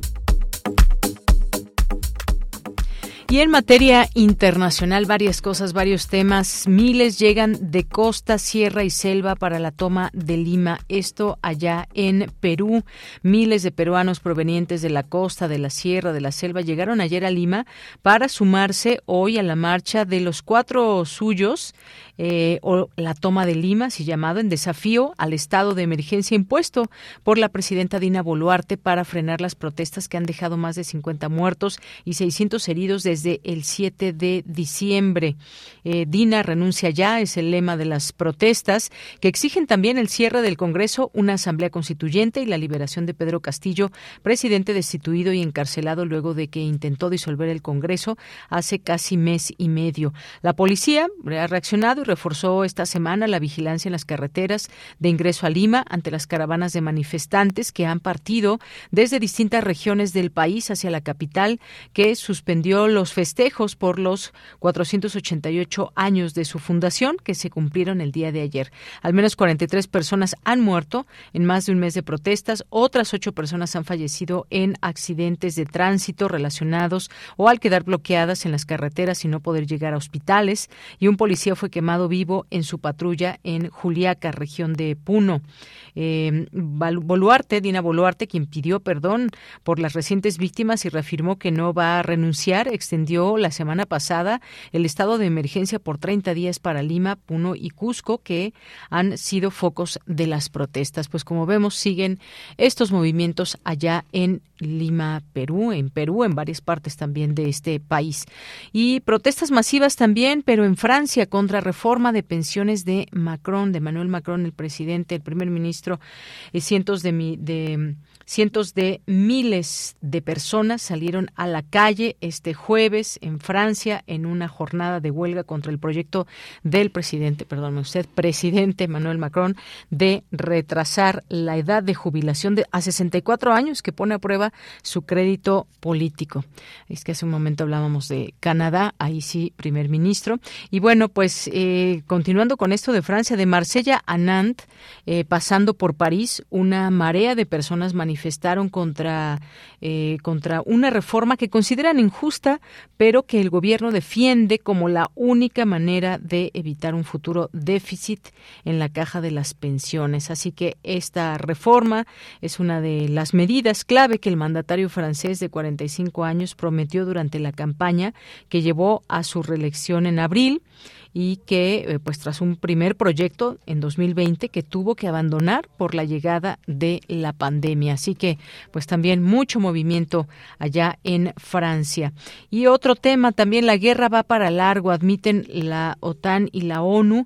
El secretario general de la Organización de Naciones Unidas, la ONU, Antonio Guterres, reconoció que no ve que la guerra en Ucrania pueda terminar en el futuro inmediato y en términos similares se pronunció el vicesecretario, el vicesecretario vicesecretario general de la Organización del Tratado del Atlántico Norte, la OTAN, eh, Mircea eh, quien subrayó que Rusia se prepara para una guerra prolongada, de manera que la alianza debe prever el apoyo a largo plazo a Ucrania. Pues qué desgastante todo esto, no solamente para los gobiernos, para la población. ¿Se imaginan estar en un, en un país sumergido en una guerra, en un enfrentamiento, todo ha sido trastocado.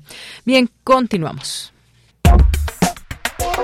Tu opinión es muy importante. Escríbenos al correo electrónico prisma.radiounam@gmail.com. Continuamos con los temas internacionales y el foro de Davos allá en Suiza, este foro que reúne a líderes empresariales, a políticos, académicos eh, en, de más de 100 países. ¿Qué se discute? ¿Qué está pasando en este foro 2023? Y que, pues bueno, ahí importante conocer también acuerdos a los que se pueda llegar. Este foro mundial de Davos, que es una instancia reconocida eh, para alcanzar acuerdos y analizar el curso de la economía del planeta. Vamos a platicar con el maestro Luis Antonio Guacuja, quien es especialista en temas de la Unión Europea, profesor e investigador de posgrado de la UNAM, consultor sus líneas de investigación política internacional, diplomacia parlamentaria, cooperación internacional, integración regional y relación México-Unión Europea. Maestro, bienvenido, muy buenas tardes. ¿Qué tal, Deyanira? Buenas tardes a ti y al auditorio. Pues eh, muchas gracias por aceptar esta llamada, maestro. Pues qué podemos decir de, pues de este foro sigue vigente hoy por hoy estas discusiones que se dan en este foro económico, eh, quienes asisten, qué se ha dicho, qué es lo que, por ejemplo, el tema de la guerra que también trasciende la parte económica, qué es lo que nos puede decir hasta el momento, maestro. Bueno, pues eh, Recordemos que este foro es una instancia informal internacional para la cooperación público-privada que se establece desde 1971 y reúne a jefes de Estado, a ministros eh, de finanzas, o secretarios de Estado, a gobernadores de bancos centrales, a ejecutivos de empresas y eh, a las élites económicas más importantes del planeta. Eh, hay importantes ausencias, no está el presidente estadounidense, tampoco está el presidente chino, tampoco el de Rusia, por supuesto, pero tampoco el de Japón, ni el de la India, ni el primer ministro de Reino Unido, ni el primer ministro de Canadá, ni Lula da Silva, ¿no?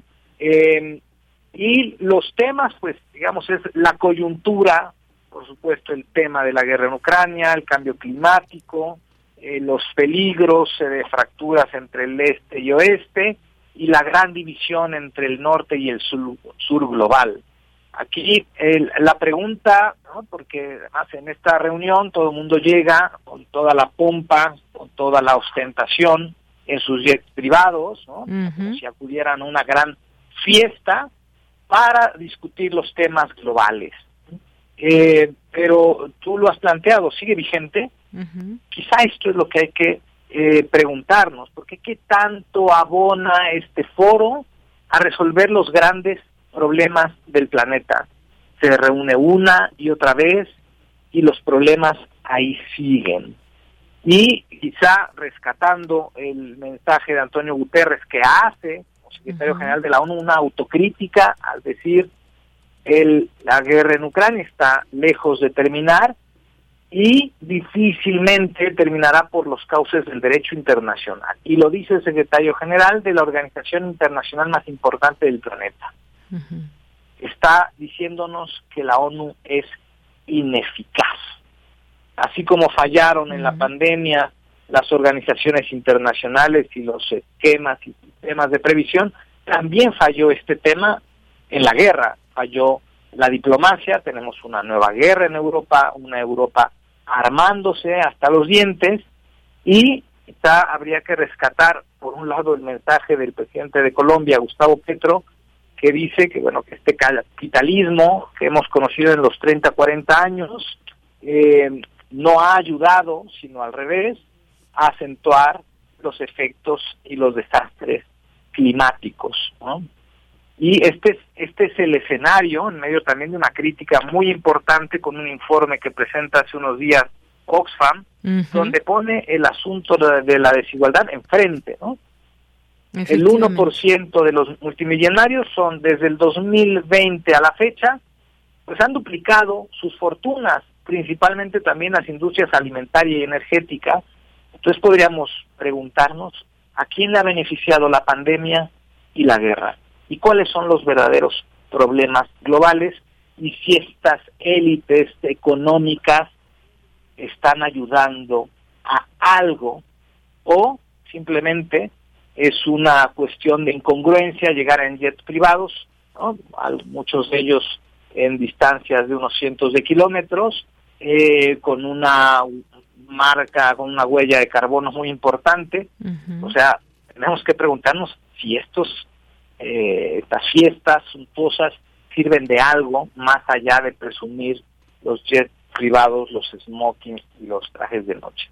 Efectivamente, pues sí, que es una pregunta muy válida al día de hoy que emana, que surge de ahí en beneficio del mundo. Estaba siguiendo también pues el Twitter de este Foro Económico Mundial. Hay una parte donde se pregunta recesión en 2023, depende en qué parte del mundo te encuentras. Y a raíz de la pandemia creo que hay muchas cosas que plantearse eh, de aquí en adelante y bueno, cómo se van a resarcir muchos de estos daños que siguen afectando a distintos países, como bien se dice, bueno, pues depende la parte del mundo donde nos encontremos, aunque muchos, aunque muchos países están siendo afectados. La ausencia de estos, de estos líderes importantes de estas naciones que ya nos comentaba, maestro, pero sí, sobre todo esto que usted mencionaba de Oxfam, la riqueza y la pobreza, cómo es que en tiempos de pandemia hubo gente que se enriqueció muchísimo más y la pobreza se acentuó desafortunadamente por todas las cuestiones que ya conocemos en cada en cada lugar. ¿Cómo ir resarciendo esto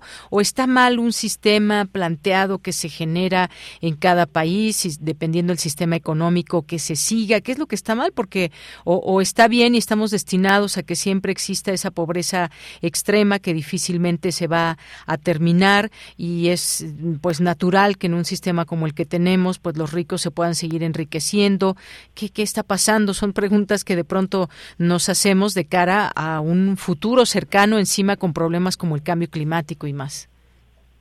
Sí, creo que es- está claro que eh, si los que más se benefician ¿no?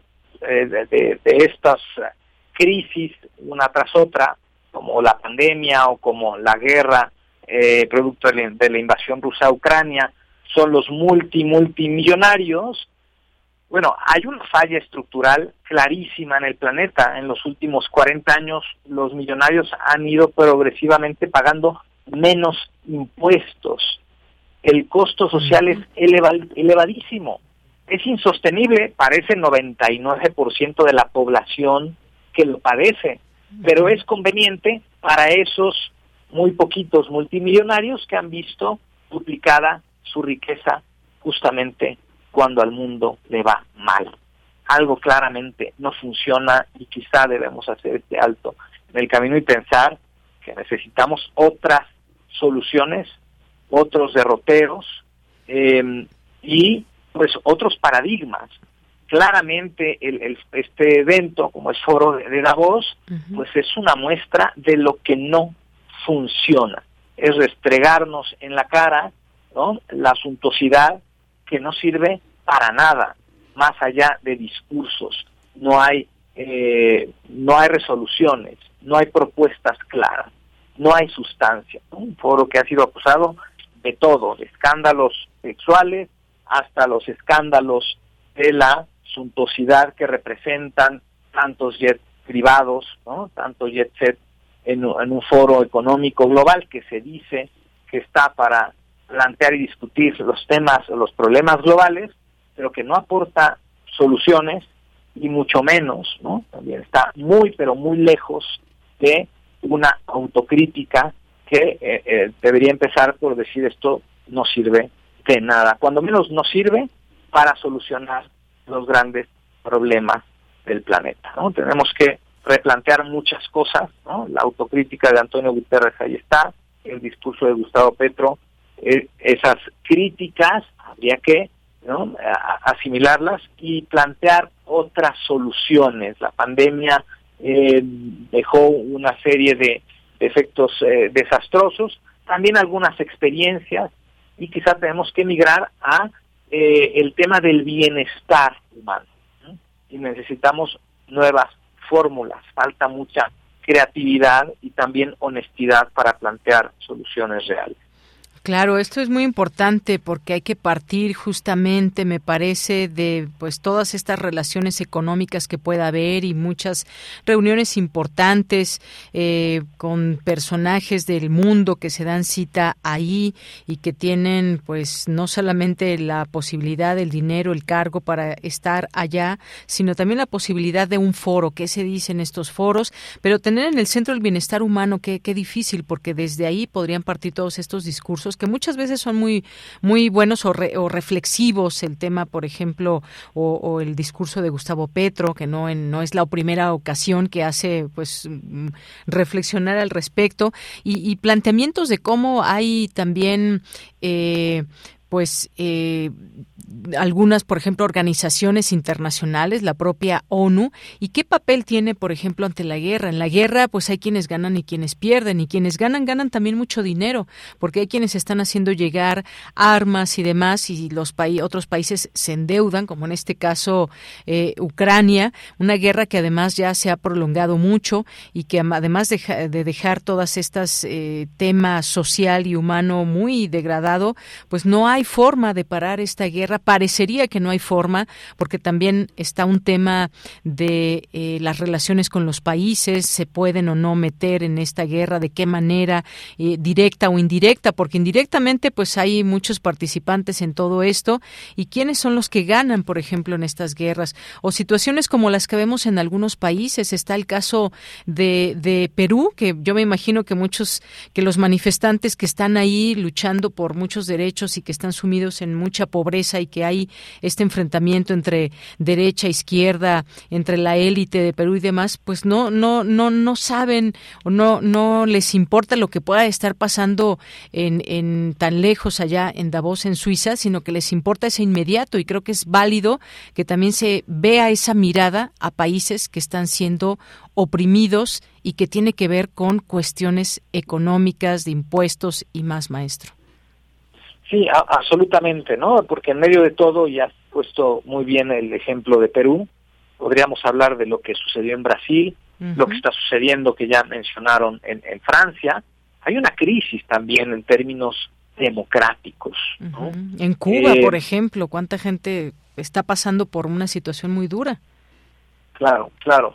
Y hay, y hay esto, ¿no? O sea, aparte de una eh, inflación generalizada, parece que hay una infección, ¿no? Que plantea ciertos retrocesos democráticos, mientras, pues, esto que señala Oxfam una y otra vez, y cada vez con más agudeza, pero nos muestra esta realidad. Los ricos más ricos, los pobres mucho más pobres, y pues es una olla de presión y por eso las ausencias también de, de varios eh, mandatarios eh, o líderes globales que tienen que estar resolviendo los problemas domésticos que no son pocos y eh, y pues hay un descontento social porque finalmente se podrán enviar recursos y armas a Ucrania pero el ciudadano de a pie sobre todo en Europa está viendo cómo se elevan los costos de la vida de los alimentos y dicen, bueno, está bien ayudar, pero bueno, ¿quién nos ayuda a nosotros? ¿no? Nos aumentan la edad de jubilación, nos aumentan los impuestos, nos aumentan las cargas y eh, esto pues genera un distanciamiento muy importante entre gobernantes y gobernados, que es parte de una de tantas crisis que eh, tenemos que afrontar todos los días. La crisis climática pues eh, está ahí, no se detiene y, eh, insisto, estas señales ¿no? de llegar en privados, contaminantes y tal, pues es un signo ¿no? inequívoco de que el planeta no importa, ¿no? sobre todo para estos líderes que van a hablar de cambio climático contaminando. Claro, contaminando. Y efectivamente me parece que ese futuro distante que de pronto se hablaba, eh, que se conjuntan estos temas económicos y de medio ambiente y demás, pues ya es un futuro que nos alcanzó, que está en el presente y que pues eh, quizás estos distintos gobernantes que hoy en este año se reúnen, pues el día de mañana, el siguiente año y demás, pues ya se retiran, eh, se van con la riqueza muchas veces acumulada y pues no no por ese futuro que les debe de interesar en el presente con esa mirada para los eh, los habitantes de este de este mundo. Pues ahí seguir algunos algunos eh, discursos en particular también muy interesante lo que dijo la ministra de Minas y Energía de Colombia que se refirió ahí en Davos del futuro de los contratos para la exploración de los hidrocarburos en fin hay varios temas que ya en particular se pueden ir analizando y que traen también pues algunas eh, temas muy interesantes que discutir. Por lo pronto, pues maestro Luis Antonio Guacuja, muchísimas gracias por estar aquí en este espacio el día de hoy. Un gusto como siempre, Deyanira. Gracias, maestro, un abrazo, hasta luego. Hasta luego. Bien, pues fue el maestro Luis Antonio Guacuja, especialista en temas de la Unión Europea, profesor e investigador del posgrado de la UNAM y tiene distintas líneas de investigación, entre ellas la política internacional, cooperación internacional, relación México-Unión Europea. Continuamos. Cinemaedro con Carlos Narro.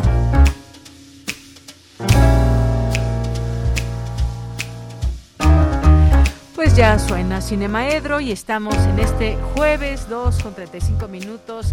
Maestro Carlos Narro, ¿cómo estás? Buenas tardes. Buenas tardes, ¿cómo estás, Deyanira? Muy bien, muchas gracias. Aquí, con gusto de saludarte. Pues adelante. Sabes que el gusto es para mí. Fíjate que hace un par de días me mandaron un artículo que apareció en New York Times de una de una poeta eh, Katy Wolfe. Un texto que se llama Lo que las películas me enseñaron a ver.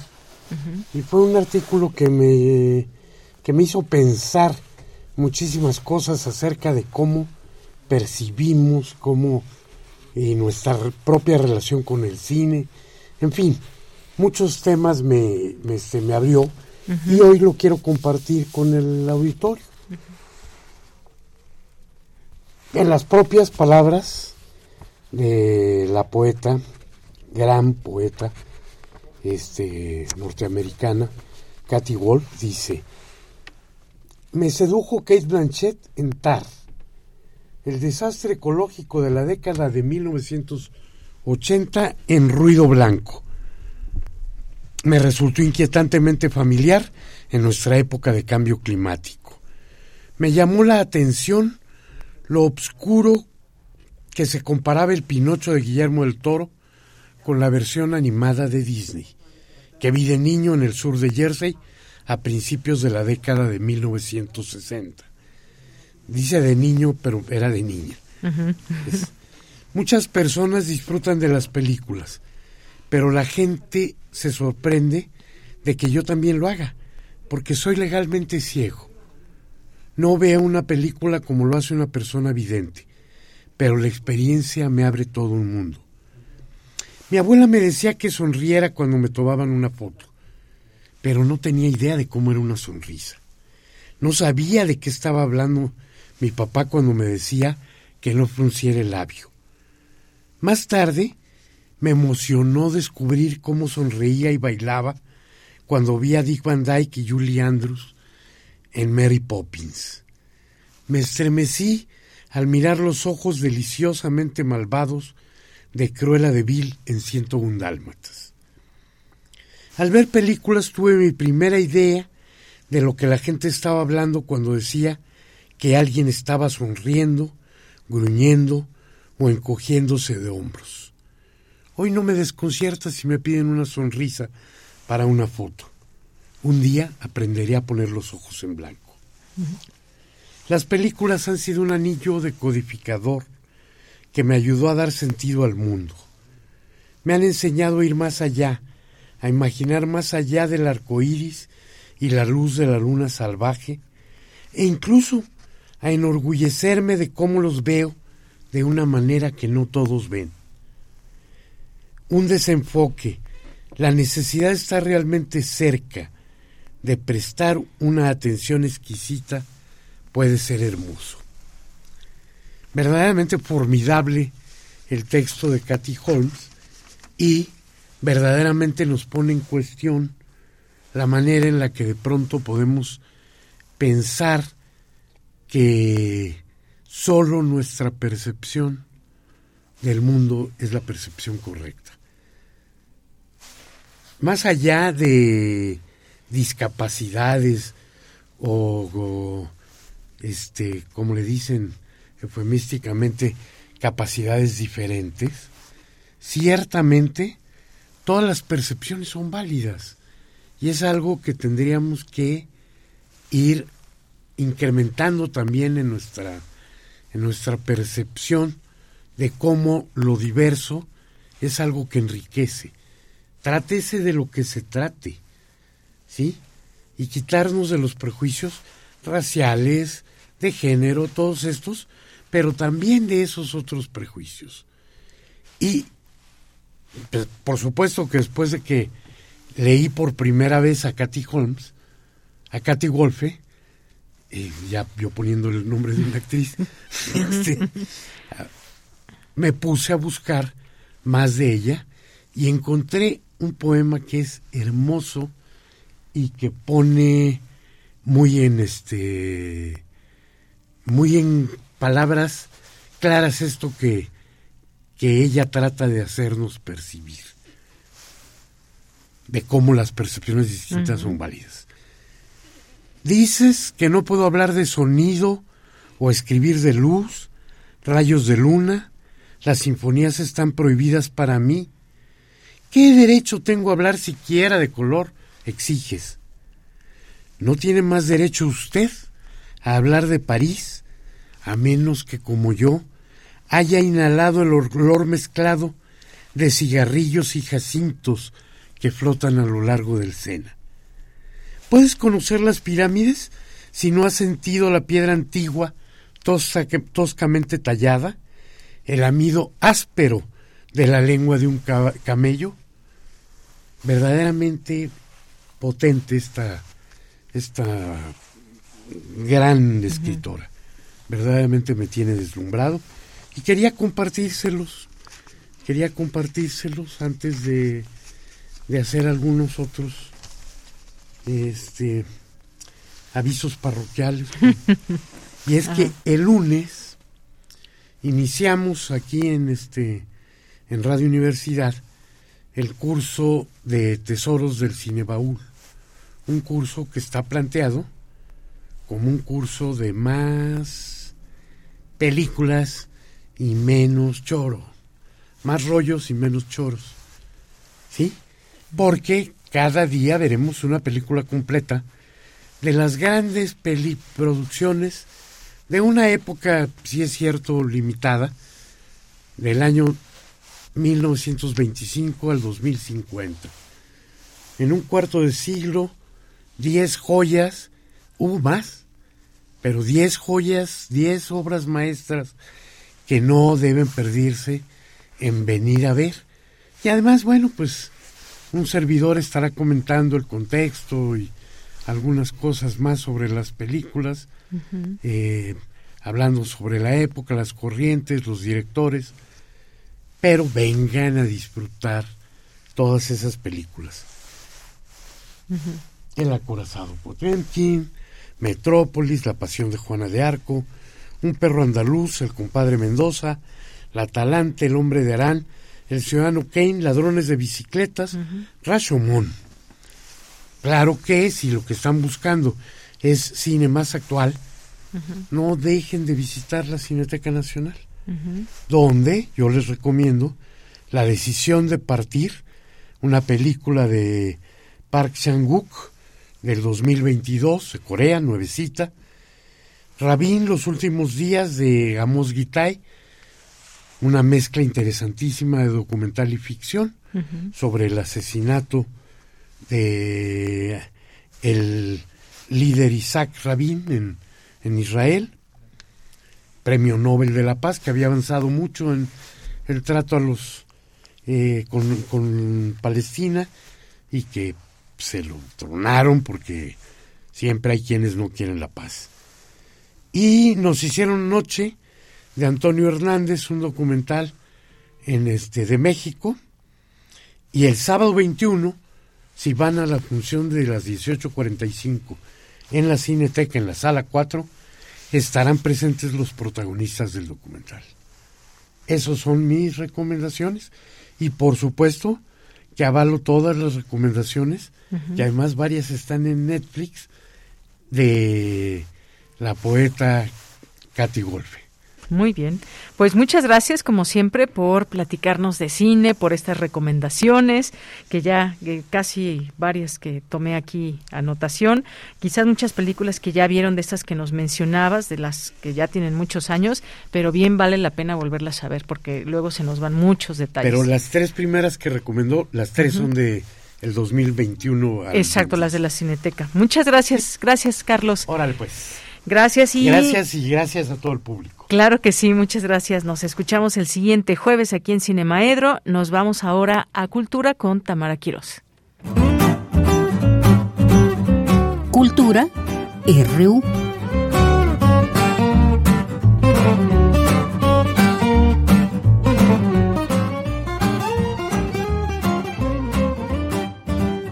Sí, nos vamos contigo, Tamara. Muy buenas tardes. Adelante. Buenas tardes. Muchas gracias. Un gusto saludarte, al igual que el auditorio de Prisma RU que nos escucha a través de Radio UNAM, ya está por el 96.1 de FM en la Ciudad de México, o desde otros países en línea por radio.unam.mx. Gracias por su sintonía y gracias por quedarse también al final de esta transmisión. Esta tarde les tengo información muy reciente. Por la mañana se realizó el fallo del vigésimo sexto Premio Alfaguara de Novela, valorado internacionalmente como uno de los más importantes galardones literarios otorgados a una obra inédita escrita en español. Este galardón eh, contó con un jurado presidido por la escritora argentina Claudia Piñeiro y compuesto por el periodista y escritor español Javier Rodríguez Marcos, la editora y traductora argentina Carolina Orloff, el librero de letras corsarias en Salamanca Rafael Arias García, el escritor español Juan Tallón y la directora editorial de Alfaguara Pilar Reyes. En un enlace entre España y América Latina. Se dio a conocer que el ganador del premio es el escritor peruano Gustavo Rodríguez, quien nació en Lima y ha publicado novelas con títulos como La furia de Aquiles, La República de la Papaya, Te escribí mañana, Madrugada y recientemente en 2022 30 kilómetros a la medianoche. Sobre el premio Alfaguara, en esta convocatoria se recibieron 106 manuscritos, de los cuales 26 eh, eh, fueron provenientes desde España, 112 desde Argentina, 99 desde México, México también estuvo presente, 81 desde Colombia, 43 de Estados Unidos, 28 desde Chile, 27 desde Perú y 20 desde Uruguay. En 2022 el premio se otorgó al escritor chileno Cristian Alarcón por su libro El Tercer Paraíso y tuvieron que pasar 17 años para que este premio fuera otorgado por segunda ocasión a un escritor peruano y en este caso Gustavo Rodríguez participó con la obra titulada Largo viaje hacia el adiós, bajo el seudónimo de Cuyes, título con el que será publicado este texto. Escuchemos lo que dijo en conferencia de prensa Gustavo Rodríguez referente al título de la obra y también sobre los acontecimientos actuales en su natal Perú. Quisiera aprovechar el título 100 Cuyes para hablar del día especialmente difícil que está viviendo hoy mi país y Lima, mi ciudad. Eh, miles de ciudadanos de regiones apartadas de la capital están viniendo a protestar por lo que consideran una vida de inequidad y ninguneo, hartos de políticos y poderosos que solo ven sus propios intereses. La palabra cuy en mi país y especialmente en los Andes es de uso extremadamente cotidiano. Este roedor tan simpático, que también se conoce como conejillo de indias o cobayo, ha sido durante milenios parte de la dieta diaria de millones de habitantes de este territorio que hoy llamamos Perú. Y por eso me alegra que mi título ayude un poquito, al menos, a visibilizar fuera del Perú una gran cultura. Eh, la división clasista entre Occidente y lo originario es la gran tragedia de mi país y de casi todos los países de Latinoamérica. Que la literatura sirva para ir cerrando esa grieta tal como lo hacen los artistas japoneses con el oro. El jurado ha destacado que, y abro comillas, Cien Cuyes es una novela tragicómica situada en la Lima de hoy, que refleja uno de los grandes conflictos de nuestro tiempo. Somos sociedades cada vez más longevas y cada vez más hostiles con la gente mayor, paradoja que Gustavo Rodríguez aborda con destreza y humor. Un libro conmovedor cuyos protagonistas cuidan, son cuidados y defienden la dignidad hasta sus últimas consecuencias. Y uno de los ejes centrales de esta novela es la muerte. Gustavo Rodríguez compartió que en Perú hablar de la muerte, lamentablemente, más allá de un proceso natural, tiene que ver con la violencia y los asesinatos. Escuchemos más detalles sobre Cuyes. No sé exactamente por qué he escrito esta novela. Creo que se debe a la muerte reciente de personas mayores de mi entorno, principalmente mi suegro, y también a la estela mortal que dejó la pandemia de COVID en mi país. Sin embargo, sí tengo más claro para qué escribí esta novela. Ese para qué del que habla Leonardo Padura, ¿no? Para que empecemos a hablar de la muerte con más naturalidad, con más frescura también, y hasta con humor. Creo que el sexo ha tenido demasiado protagonismo al promocionarse como estrella tabú, al menos en Occidente, y me parece que de la muerte se habla incluso menos que de sexo, y eso se puede comprobar con la cantidad de eufemismos que usamos cuando alguien muere, ¿no? Pasó a mejor vida, trascendió, está en el cielo. Soy un completo convencido de que cuando menos se habla de algo directamente, más daño se forja al interior de uno al esquivarlo. Y tenemos que hablar más de la muerte en general y de la dignidad al morir en particular. Y creo que esta etapa me encuentra justamente haciendo balance entre lo que me queda por vivir y lo que ya he vivido. Y en este momento me toca pensar en el tramo que viene y en cómo quisiera vivir ese tramo. Y me imagino que parte de eso impregna a 100 Cuyes.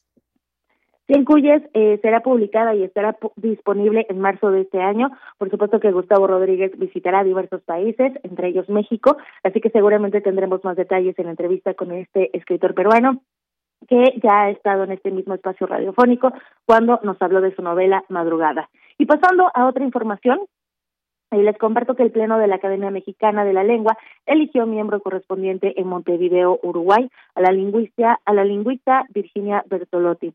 La Junta Académica destacó las contribuciones de la lingüista uruguaya en los campos de la lingüística histórica, en la gramática y la enseñanza del español, en los procesos lingüísticos constitutivos del actual español en Uruguay y en el estudio y análisis de aspectos gramaticales y léxicos de los contactos históricos del español con el portugués, las lenguas indígenas y las lenguas africanas.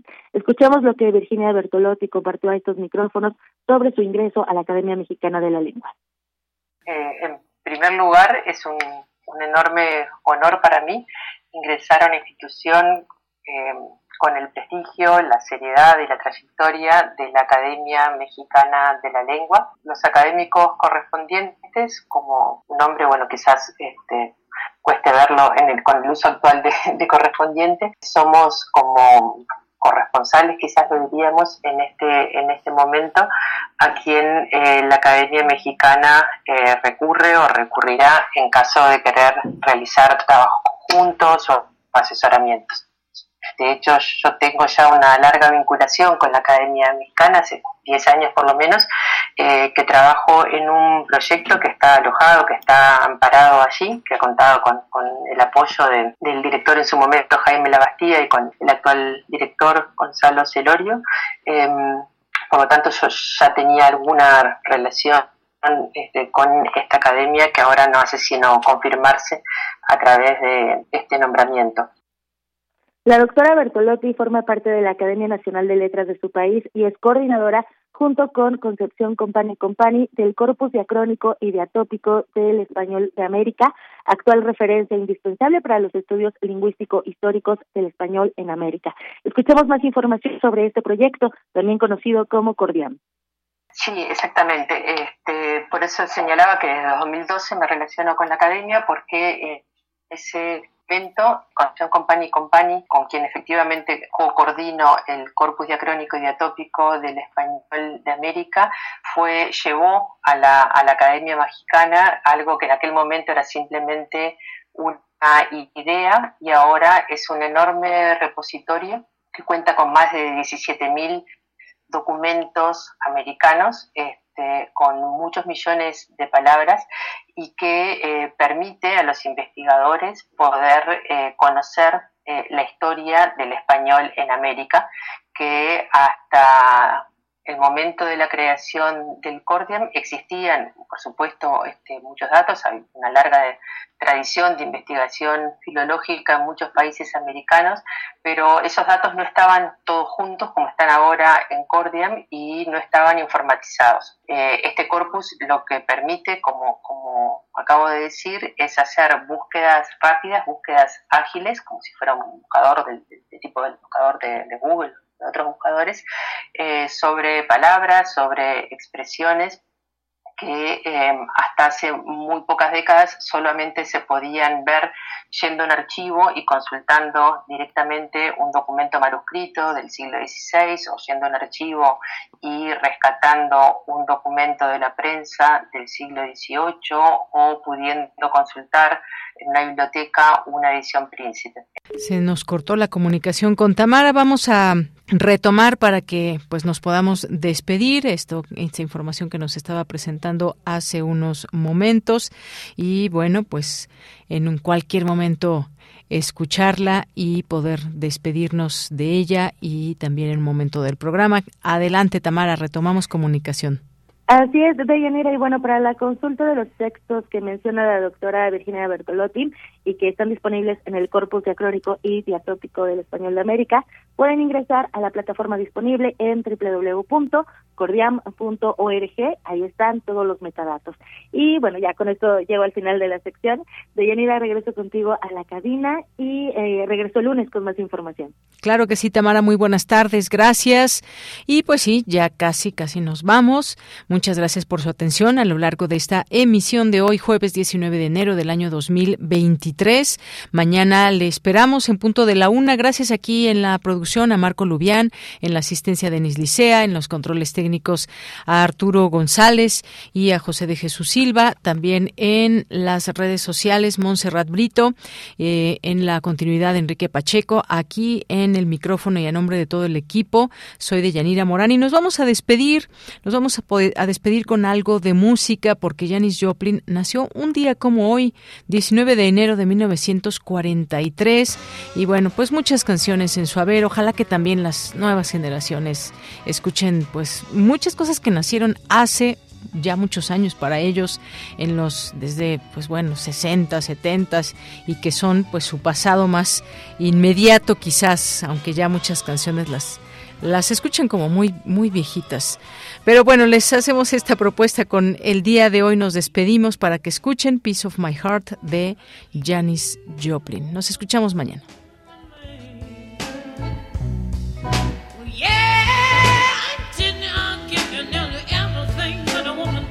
Complicated.